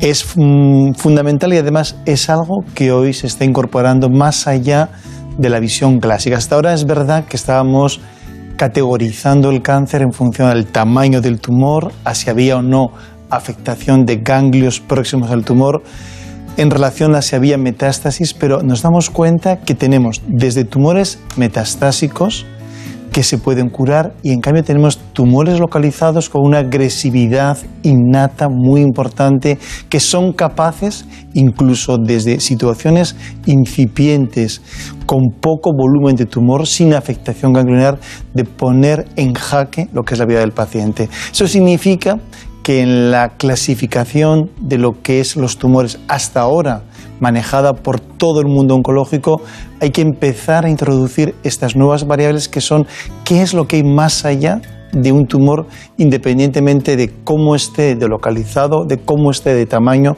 porque nos damos cuenta que esa parte empieza a ser elemento fundamental del estadiaje del tumor. Por eso hoy ese estadiaje molecular es crítico en la toma de decisión de qué tratamiento tenemos que hacer. Está bien. Bueno, eh, las cosas las explica muy bien, se entiende muy fácilmente, pero claro, para saberlas todas, sobre todo la situación y evolución del cáncer, estuvo Brenda Armida en su departamento y llegó a unas conclusiones, ¿no? Pues sí, hoy eh, damos comienzo a este bloque con un pequeño repaso que nos proporciona el doctor Foncillas sobre la situación actual del cáncer y la previsión de su posible evolución en los próximos años. Además, nos habla de la importancia capital de adoptar un nuevo enfoque a la hora de estudiar esta enfermedad. El cáncer es una epidemia que afecta a todo el mundo, pero no afecta a todos los países por igual. Tenemos países con un número de casos muy alto, como son todos los países del primer mundo, en color azul oscuro, y tenemos países con una incidencia más baja, fundamentalmente países del tercer mundo que figuran con un color azul claro. En el contexto de la Unión Europea, los tumores más frecuentes a nivel de las mujeres son mama, cáncer de colon y cáncer de pulmón. En los varones, el tumor más frecuente es cáncer de próstata, seguido de cáncer de pulmón y cáncer de colon. Es importante que cuando proyectamos la situación de cáncer hacia el futuro, tanto en el número de casos como a nivel de la mortalidad por cáncer, van a experimentar un aumento significativo. Por eso me gustaría hacer referencia a esta portada que habla en relación con la necesidad urgente de conocer lo que es el cáncer. Como muy bien dice, no podemos curar lo que no entendemos. La batalla contra el cáncer, la solución contra el cáncer solo se puede llevar desde el conocimiento del tumor a nivel interno. Y esa iniciativa surgió ya con la administración de Barack Obama, con lo que se denominó la medicina de precisión. Es decir, no podemos quedarnos en si un paciente tiene un cáncer de pulmón o un cáncer de colon o un cáncer de mama, tenemos que entrar en profundidad en lo que es esa composición para poder entender cuáles son los puntos débiles que tiene cada tumor, qué hay en ese tumor y empezar a poner resolución. Y eso es justo el leitmotiv en nuestro instituto oncológico, trabajar al lado del paciente entendiendo cómo es el tumor de cada paciente. Está bien, cuál es el tumor de cada paciente. luego vienen los tratamientos, ¿no? Y hay un, da la impresión como si la quimioterapia y la radioterapia hubieran quedado algo relegadas. No han muerto, pero parece que están acabando y están siendo sustituidas por más potenciales tecnológicos y por, por la quimioterapia mucho más avanzada, más biológica. ¿Es eso el cambio? Yo diría que estamos en un momento donde estamos enriqueciendo la quimioterapia clásica con una quimioterapia mucho más dirigida, con una capacidad de modular más qué dosis y qué parte de la quimioterapia es la más útil y añadiendo a esa quimioterapia algo que es fundamental, que es tratamientos biológicos que potencian a la quimioterapia sin lugar a dudas porque añaden un impacto positivo en vivir más. Y al mismo tiempo estamos combinando esa quimioterapia con inmunoterapia. De alguna forma, el valor que aporta la quimioterapia en muchos tumores, como en el cáncer de pulmón o en el cáncer de colon, se ve significativamente aumentada cuando añadimos inmunoterapia. Eso implica que no es que haya muerto nada, ni la quimioterapia ni la radioterapia, implica o significa que somos más precisos en qué situaciones son las que más se benefician de quimioterapia sola y en qué situaciones, además de lo que es la quimioterapia, podemos, y es muy importante, añadir beneficio, beneficio en supervivencia. Sea breve, por favor, eh, una, cuestión. ¿Qué cánceres eh, ustedes son más, eh, diríamos, están más esperanzados y positivos de curación? Pronóstico en el pronóstico de un cáncer, ¿cuál es el que mejor pronóstico tiene? Yo diría que hoy estamos esperanzados en algunos subtipos en base a la composición molecular que permite pensar en un impacto claro en supervivencia. En esos casos, por ejemplo, cáncer de pulmón ha dado un cambio radical. Cáncer de pulmón hace muy poquito tiempo era un cáncer con un pronóstico infausto y hoy tenemos claramente situaciones de cáncer de pulmón que viven más. Detrás de ello tenemos también tumores como es algunos subtipos, algunos mm, tipos concretos de cáncer de mama con un mal pronóstico que hoy sí que podemos plantearnos que hay un dato positivo porque conseguimos prolongar la supervivencia y dar un cambio en el pronóstico de, estas pacientes. Bien, eh, hay otra, otra cuestión. Hemos visto en el mapa mundial que había una franja que, el cáncer disminuía a todos los niveles. ¿Usted cree que es el ejercicio físico y la alimentación? Yo creo que los hábitos de vida influyen mucho, mucho. Y es verdad que hay unos hábitos a nivel de nutrición, hay unos hábitos de sedentarismo, hay unos hábitos en el mundo occidental que van ligados a la obesidad, que son de alguna forma elementos de riesgo para el desarrollo de cáncer. Y eso significa que este primer mundo, donde la incidencia de cáncer es más alta comparativamente que, por ejemplo, en el tercer mundo, todo eso que ganamos, todo eso que implica con el primer mundo una vida fácil, sedentaria, una vida con unos hábitos de comida rápida, de dietas ricas en algunos tipos de grasas, están impactando en lo que de alguna forma es la incidencia de cáncer. Bien, eh, Brenda Hermida, vamos a continuar con el laboratorio de fármacos. Usted estuvo allí también. Pues sí, ya lo han visto. Las nuevas investigaciones en torno al cáncer se basan en estudios moleculares del tumor que permitan entenderlo desde dentro. Para saber más sobre este nuevo enfoque de la enfermedad, nos vamos al laboratorio del Instituto Oncológico. Desde allí se colabora en la creación de nuevos fármacos que luego probarán su eficacia en pacientes en los que han fallado todo tipo de terapias.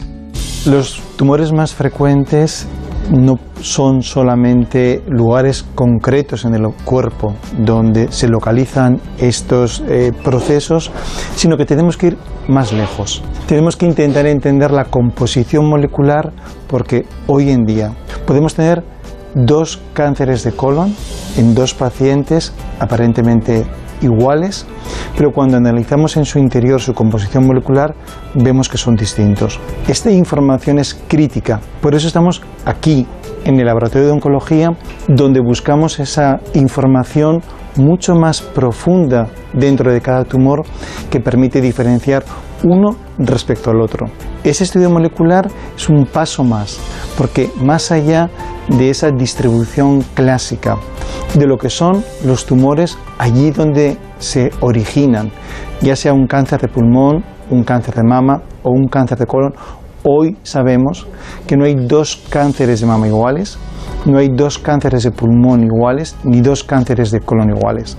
Y que es esa información profunda del tumor lo que determina la biología, el comportamiento de ese tumor, el pronóstico de ese tumor y sobre todo cuál va a ser el tratamiento.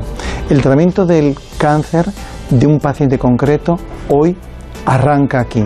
No podemos quedarnos en tratar un cáncer de colon como si todos los cánceres de colon fueran iguales. Hoy tenemos que plantearnos que el tratamiento del cáncer de colon depende directamente de ese estudio profundo de su naturaleza.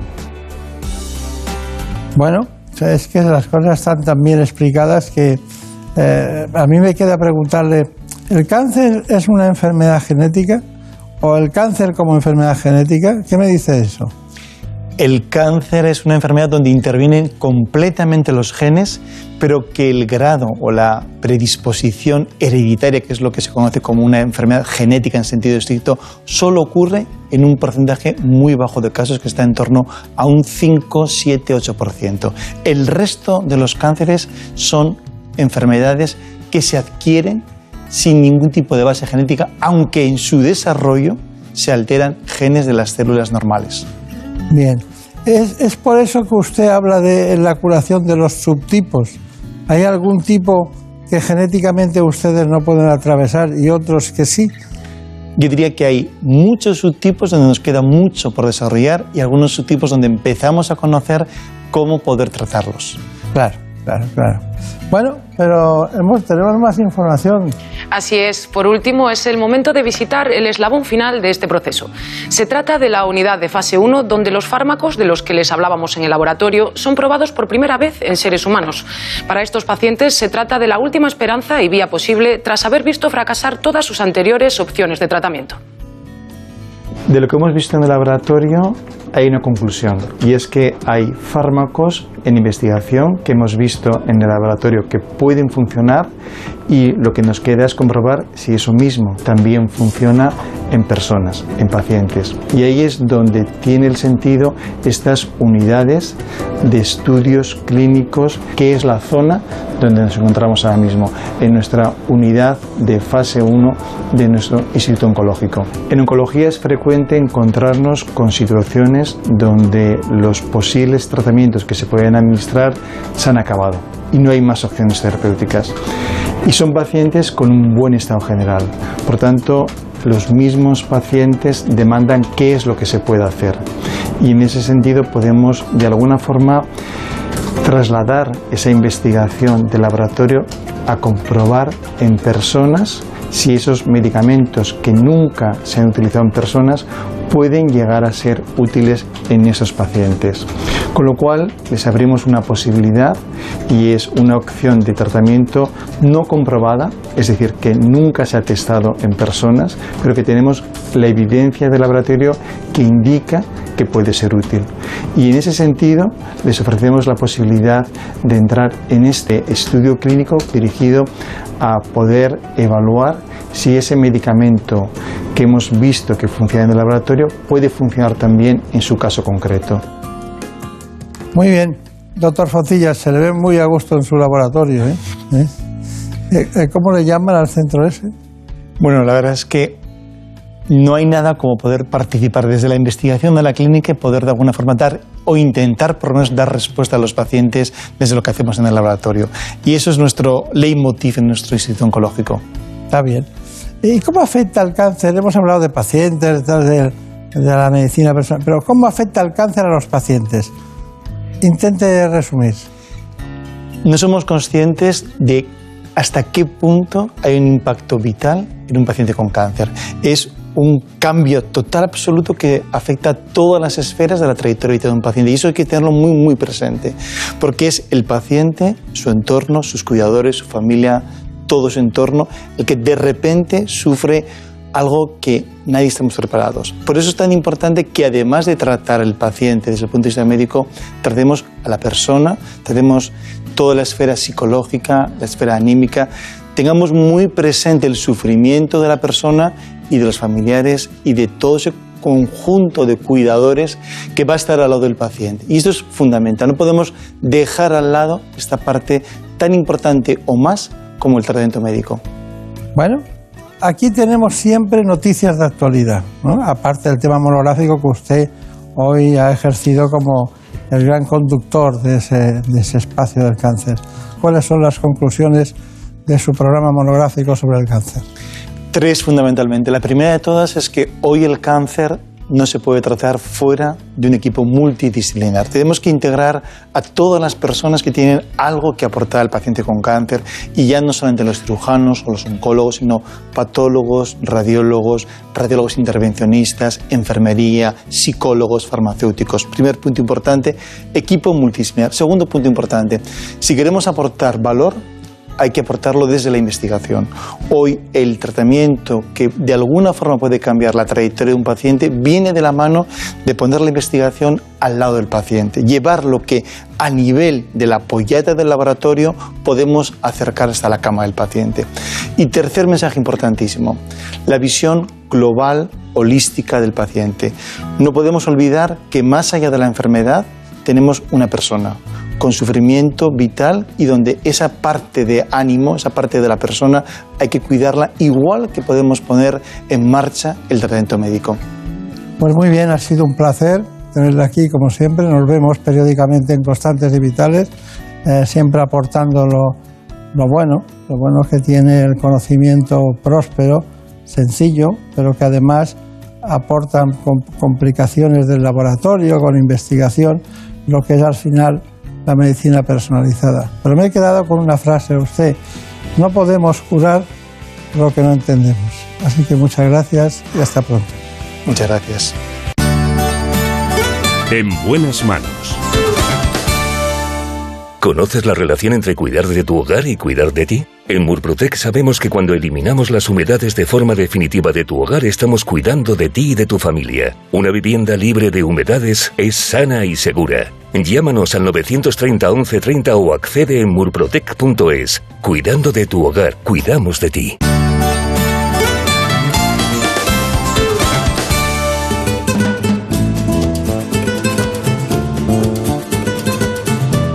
Ha llegado el momento de conocer lo que publican nuestros compañeros de La Razón en ese suplemento de A tu Salud. Saludos desde la razón. Esta semana nos hacemos eco de otro de los daños colaterales que ha dejado la pandemia, ya que los expertos estiman que se ha disparado la infección por herpes zóster hasta un 20% en los dos últimos años. La razón, pues que pasar la COVID-19 y la vacuna frente al SARS-CoV-2 parece que aumentan el riesgo de padecer esta enfermedad infecciosa. Además, en nuestra sección de alimentación hablamos del almidón y por qué resulta un error eliminarlo de la dieta sin supervisión médica. De hecho, solo en pacientes con problemas intestinales, como el síndrome del colon irritable, puede resultar beneficioso quitar este alimento. Y contamos cuáles son las mejores herramientas para borrar las incómodas manchas de sol que suelen aparecer en el rostro. Mientras que en nuestra contra entrevistamos a Jorge Prieto, enfermero de emergencias que acaba de publicar el libro titulado Llegar a tiempo, con algunas de las historias más impactantes que ha vivido como profesional de urgencias.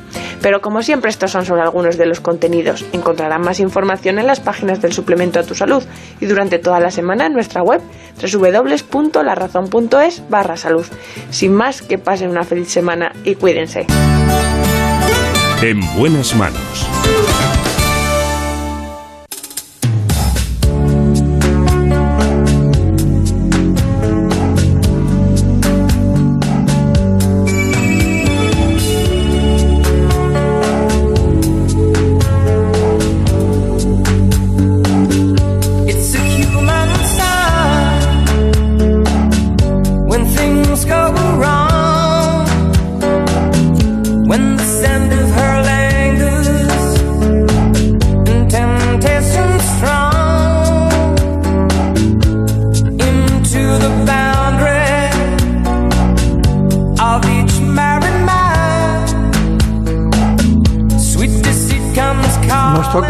Con la maravillosa música que nos ha puesto nuestro director técnico Jorge Zamorano, en que ustedes conozcan la cardiología de la mujer más en profundidad.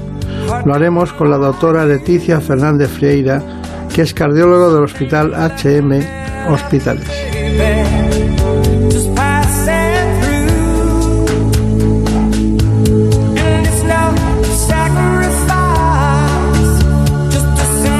Así que Vamos a conocer los distintos aspectos, pero antes conozcan este informe. En buenas manos. Según la Sociedad Española de Cardiología, la enfermedad cardiovascular es la primera causa de muerte en la mujer, en España y en Europa. Y es que ellas aún no han tomado conciencia respecto a su salud cardiovascular y por lo general no prestan suficiente atención a los factores de riesgo, altos niveles de colesterol y triglicéridos, azúcar en sangre, tensión arterial, tabaquismo, sedentarismo, obesidad. A estos factores, en ocasiones, hay que sumarles la toma de anticonceptivos hormonales y los riesgos se multiplican.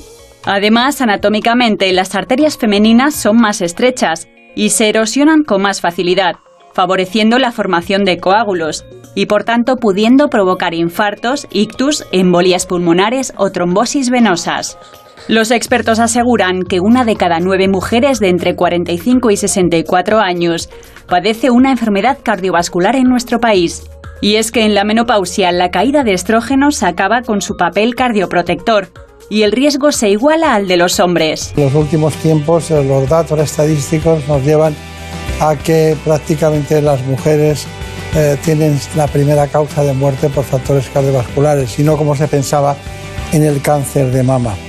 Bueno, una gran amiga de este espacio, la doctora eh, Leticia Fernández Fiera, está con nosotros. ¿Qué tal? ¿Cómo va todo? Muy bien, muy bien. Bueno, enseguida hablamos, pero un itinerario muy brillante en todos los sentidos, ¿no? Bueno, muchas gracias, muchas gracias a vosotros. Sí, cómo se le nota el acento asturiano. Hombre, el acento asturiano yo creo que incluso de Gijón.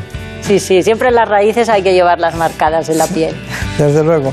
Bueno, eh, eh, Brenda mira, me gustaría conocer su currículum. Pues vamos con ello. Hoy nos acompaña la doctora Leticia Fernández Friera, es cardióloga, dirige la unidad de imagen cardíaca de HM Hospitales y acaba de ser nombrada coordinadora de la unidad de cardiología de la mujer del Centro Integral de Enfermedades Cardiovasculares HM.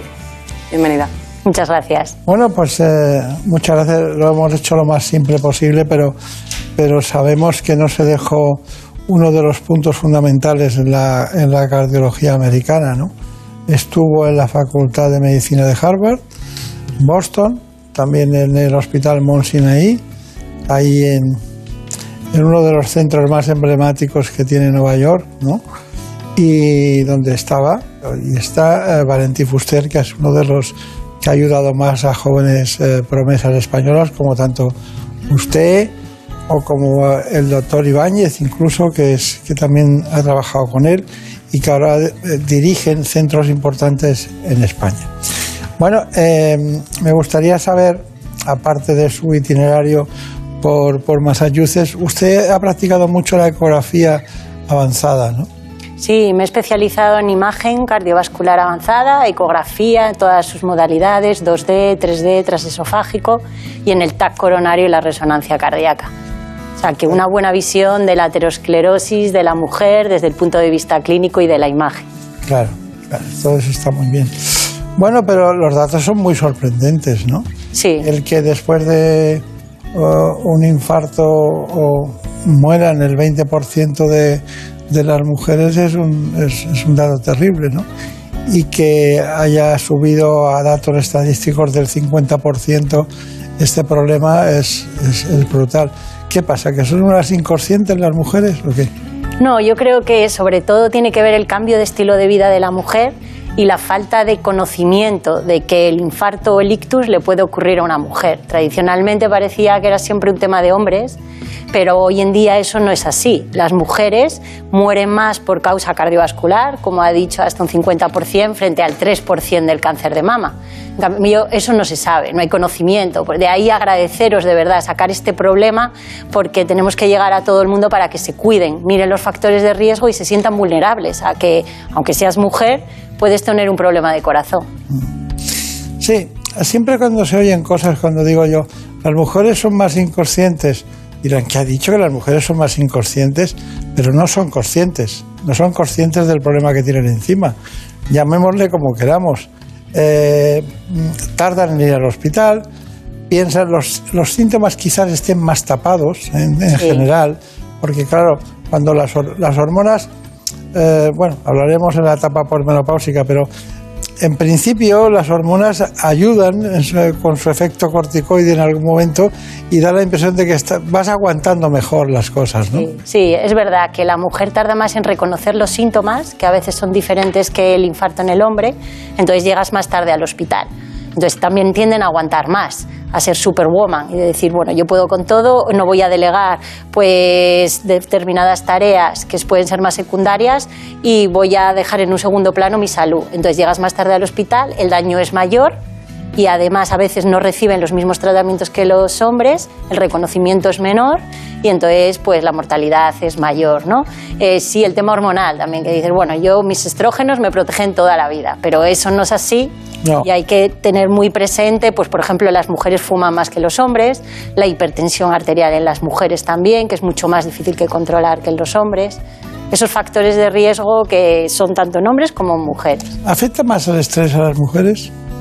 Pues yo diría que parecido. Lo que pasa es que hay que saber gestionar el estrés y además el estrés depende cuántas vías de estrés tengas de entrada, ¿no? Si tú tienes muchos frentes de estrés, a lo mejor lo toleras peor que si tú tienes un único frente que pueda ser el trabajo. Y luego el estrés, el problema sobre todo que acarrea es que produce muchos factores de riesgo cardiovascular. O sea, el que está estresado al final acaba comiendo peor. Tiene efecto dominó sobre e- otros, ¿no? Eso, Claro. acaba haciendo menos ejercicio. Entonces, bueno, hoy voy a darme este capricho, no me voy a cuidar tanto de no tomar tanta sal. Llevas un estilo de vida peor, en fin, al final, ¿no? Con el estrés. Claro. Trabajamos con los ginecólogos, trabajamos con los neurólogos, trabajamos con los psicólogos. Entonces, eso hace que tengas una visión más global del problema cardiovascular de la mujer y puedas enfrentarte mejor a ello. ¿Y, por qué la, posmenos, posmenopausia es, eh, es un momento de más vul- vulnerabilidad? Pues quizá yo diría que los estrógenos bajan sus niveles, entonces no estamos protegidas por ese efecto hormonal. Entonces el colesterol se dispara, el malo, el LDL, se dispara la tensión arterial, se tiende a ganar peso, entonces se suman más factores de riesgo con cifras menos favorables y al final repercute más sobre el corazón. ¿Y el factor, y el factor eh, digamos, de influencia cardíaca más frecuente, el factor de riesgo, cuál es de todos? En la mujer la hipertensión arterial. ¿Ah, sí? Sí, sí, igual que el hombre. El 60% de mujeres mayores de 60 años tienen hipertensión arterial, o sea que una de cada dos. Y realmente el mayor enemigo yo creo que es que lo desconocen, porque llegan a la consulta, no, yo la tensión la tengo perfecta, se la mides eh, 18 o 10. Ah, pues a lo mejor no la va a tener tan perfecta, ¿no? Entonces... Pero que una pregunta, por ejemplo, si le llega a una mujer, imagínese que no tiene todos los datos, pero que tiene 16 y medio, 17 eh, y 9 y medio eh, de tensión arterial, ¿qué hace usted? ¿Qué, qué- Primero hay que tomarla varias veces, la tensión. Sí, pero ya lo hemos hecho todo eso. ¿Qué Ah, y luego un antihipertensivo ma- mapa de utilizaría? tensión también para ver cuáles son sus niveles. Primero, estilo de vida. Hay que ir por escalones. Sí. No se puede poner un fármaco a la primera de cambio. Ahí solo dicen las guías recientes de prevención, ¿no? Sí. Que hay que ir por escalones. Y primero estilo de vida, reducir el consumo de sal, fundamental. eh, tomarse periódicamente la tensión arterial, hacer ejercicio físico, perder peso y también muy importante los antecedentes familiares de hipertensión arterial que a veces no se pregunta, ¿no? ¿Su padre tenía tensión alta? Pues ahí también hay que incidir para ver la carga genética sobre la, la hipertensión arterial. Claro. ¿Y cuál sería el primer fármaco? El primer fármaco, si ya saltamos al escalón de estilo de vida, pues el ARA2. El ARA2 es el primer fármaco que se dirigiría a, a una, a, a controlar la El tensión ARA2, arterial. para que lo sepa todo el mundo, es un grupo de fármacos Eso específicos. sí. Eso sí. El ARA2. No un inhibidor de la ECA, que es otro grupo. No, porque esos a veces tienen más efectos secundarios, producen más tos. Ya. Así de primera de entrada lo que, recono- lo que recomiendan las guías es, eh, aunque es una opción, ¿eh? el IECA, pero bueno, sería ese grupo de fármacos ARA2, a lo mejor con un diurético también apoyado para potenciar más el efecto antihipertensor. Claro. Pero ya lo digo que nosotros incidimos mucho sobre eh, los factores de riesgo, o sea, el estilo de vida Y se cardiovascular. pierde, con, con- con este tipo de medicación, eh, ¿qué se pierde más que hay que compensar con un- algún tipo de nutrición u otros medicamentos? Siempre hay que compensar el fármaco con la nutrición. Quiero decir, la pastilla no va a curarnos de todos los males eh, y como yo tomo pastilla ya puedo comer lo que sea. No, tienen que ir de la mano. Si no, el fármaco no va a funcionar. No tiene sentido subir la dosis del fármaco o combinar muchos más fármacos si uno no tiene la conciencia de que tiene que cambiar, ponerse pequeñas metas para mejorar su estilo de vida. Bueno, ¿está contenta entonces la- en la unidad de cardiología que... Sí, tiene, tiene que haber, pero muchas más unidades de cardiología de la mujer. Es verdad, eh, somos todos importantes, las mujeres y los hombres. Eh, las mujeres tenemos la enfermedad cardiovascular diferente y es que no podemos tolerar esas estadísticas de que el 50% casi de enfermedad cardiovascular de la mujer y es que además las campañas americanas se ve que han funcionado, entonces venga, vamos a movilizarnos y hacerlo en España. Sí, también funciona mucho la nutrición en Estados Unidos. ¿eh? Ahí fatal. fatal, fatal. Bueno, suficientes datos para centrar este espacio y sobre todo este este interés que tenemos hoy por el mundo de la mujer y sobre todo por su corazón, porque las mujeres tienen corazón, por lo que estamos viendo, ¿no? Sí, Está- hay que escucharlo. hay que escucharlo.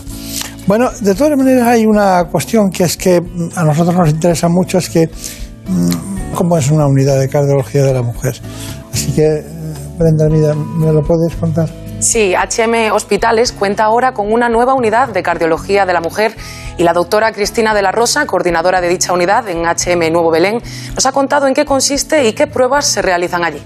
La unidad de cardiología en la mujer nace de la necesidad de enfocar la patología cardiovascular desde una perspectiva de género. Se sabe que hay diferencias significativas en la enfermedad cardiovascular en el hombre y en la mujer. Y desde esa perspectiva pues, se hacen necesarias equipos que conozcan esta realidad y que sean conscientes de ella. En la mayoría de los casos nuestras pacientes proceden de compañeros eh, ginecólogos y obstetras de nuestro hospital. Podemos dividir las patologías que vemos en la unidad de la mujer en mujeres no gestantes y mujeres gestantes. Entre las mujeres no gestantes vemos sobre todo pacientes con alta carga de factores de riesgo cardiovascular y menopausia.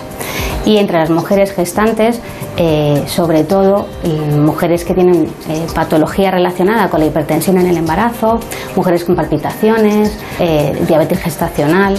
Hace unos días, por ejemplo, nos derivaron una paciente desde nuestro hospital, el equipo de ginecología, que necesitaba una valoración añadida desde el punto de vista de la cardiología a una hipertensión crónica gestacional y en la propia consulta vimos que era una preeclampsia severa que tenía datos de severidad y la paciente tuvo que ser derivada a urgencias. Lo primero que realizamos en el primer contacto con las pacientes es una historia clínica pormenorizada, buscando antecedentes personales y factores de riesgo. Y luego nos apoyamos en la realización de un electrocardiograma, que para nosotros es fundamental valorar la actividad eléctrica cardíaca, es una técnica sencilla e indolora, y el ecocardiograma, que es una técnica de imagen muy sencilla y también muy útil en cardiología, que nos permite ver la anatomía del corazón y la funcionalidad, por ejemplo, de las válvulas.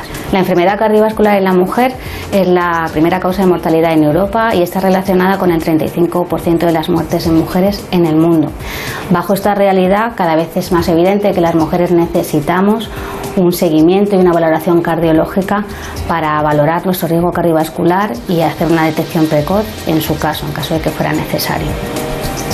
Está muy bien, se la ve muy entusiasta a la, a la doctora.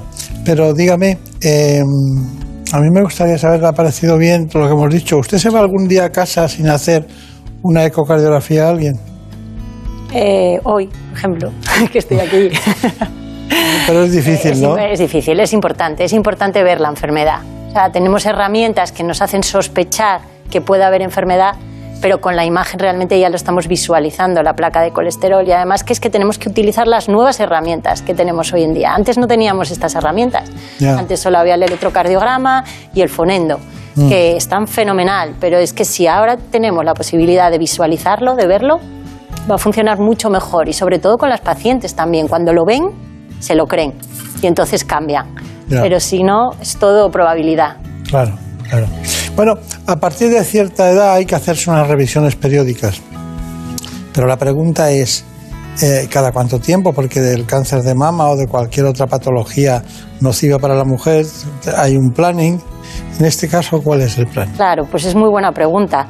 Las nuevas guías de este año de prevención recomiendan que una mujer a partir de los 50 años tiene que realizarse una revisión cardiovascular.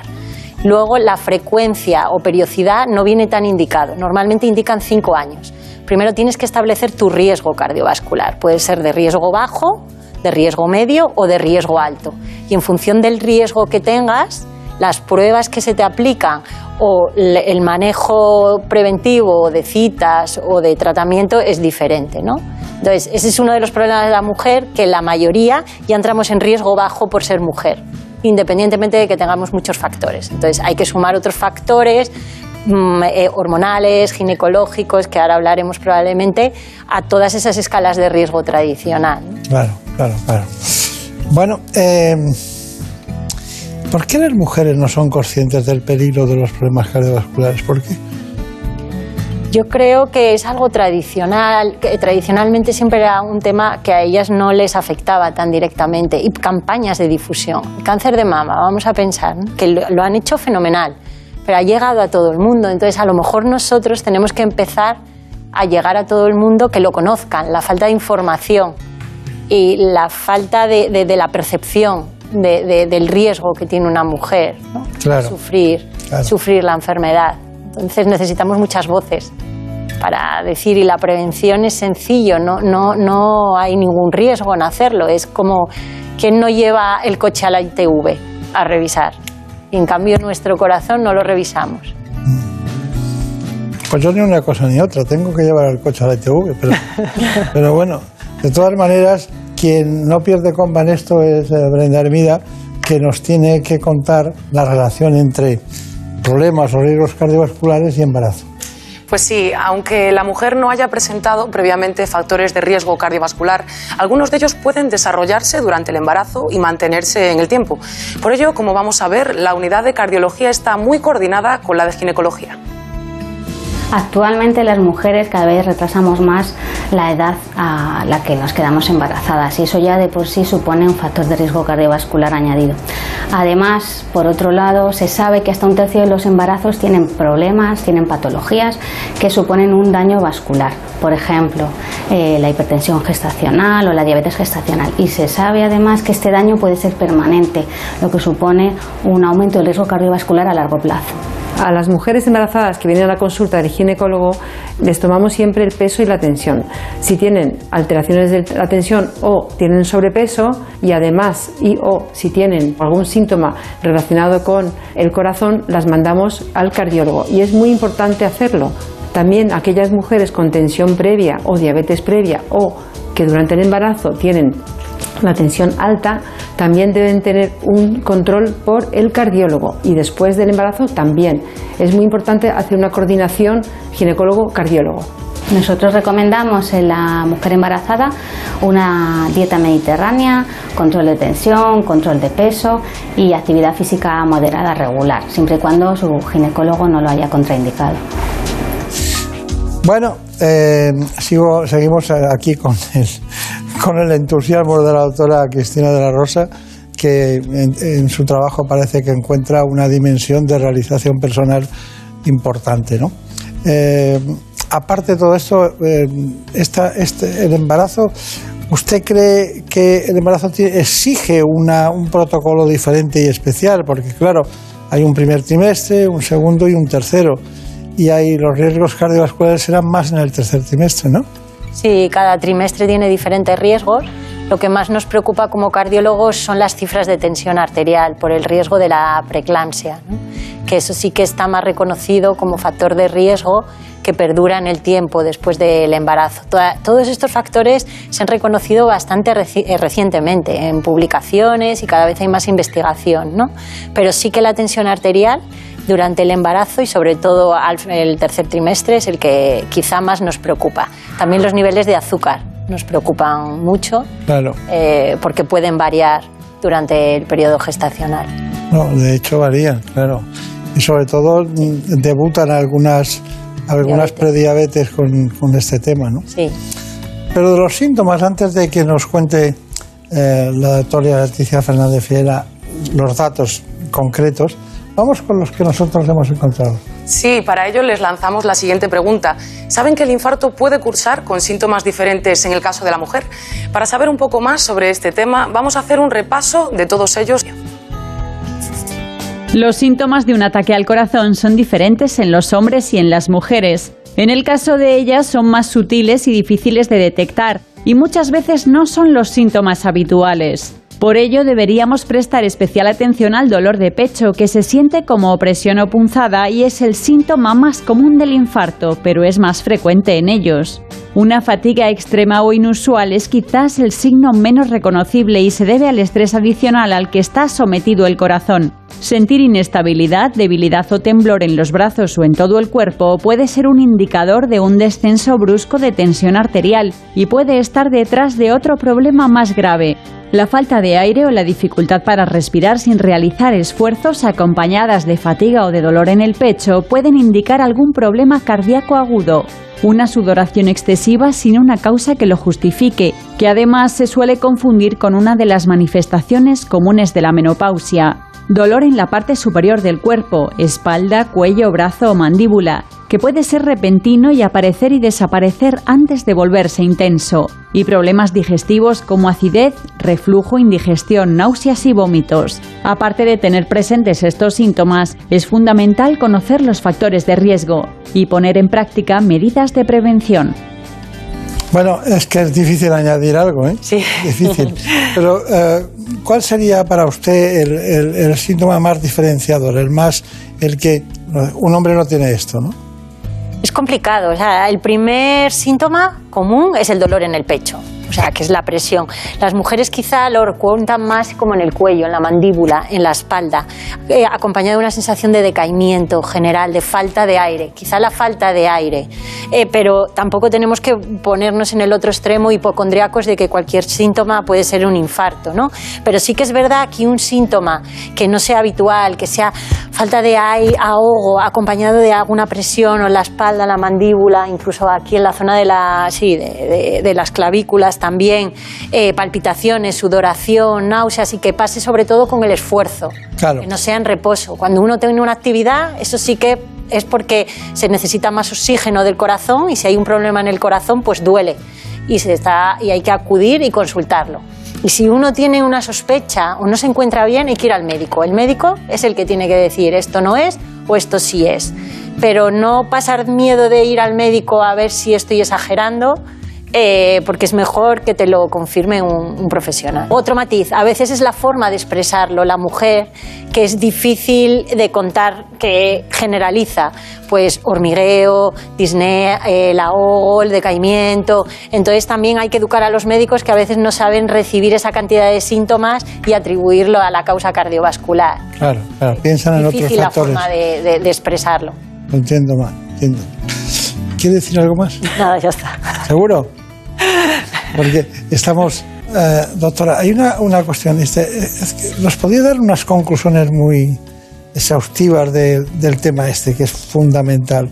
Cardiología de la mujer. Sí, pues Primera causa de muerte en Europa. Sí, eso, concienciar a la mujer y a todo el mundo que es un problema importante de la salud en la mujer. La prevención es la clave.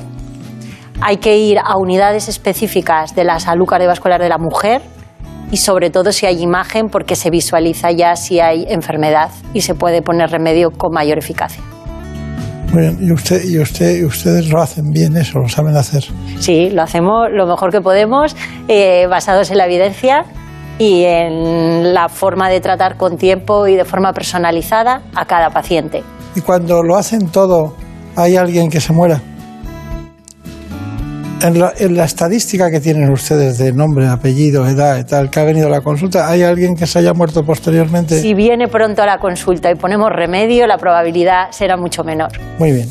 Pues muchísimas gracias. Que tenga mucha suerte en esta etapa nueva en HM Hospitales, en esta unidad de cardiología para la mujer que nos ha parecido muy novedosa. Muchas gracias. Muchas gracias. En buenas manos. El programa de salud de Onda Cero. Dirige y presenta el doctor Bartolomé Beltrán. Por un beso tuyo, contigo me voy. No me lo pregunto, contigo me voy. Que se me fue del alma, contigo me voy.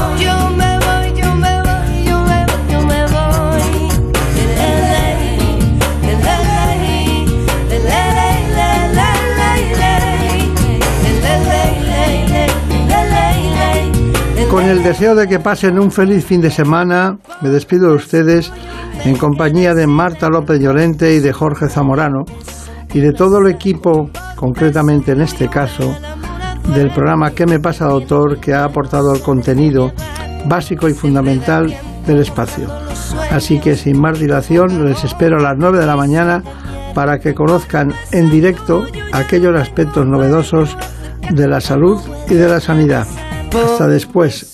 Les esperamos en la sexta. Con un beso tuyo vi llegar el día por la osadía. Cayó un beso al mar. Con un beso tuyo me dormí cansada. Dormías a mi lado de tanto besar. De toda mi alma salieron estrellas que volaron alto para no llegar.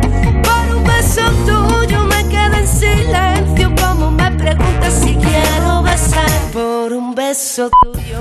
Contigo me voy.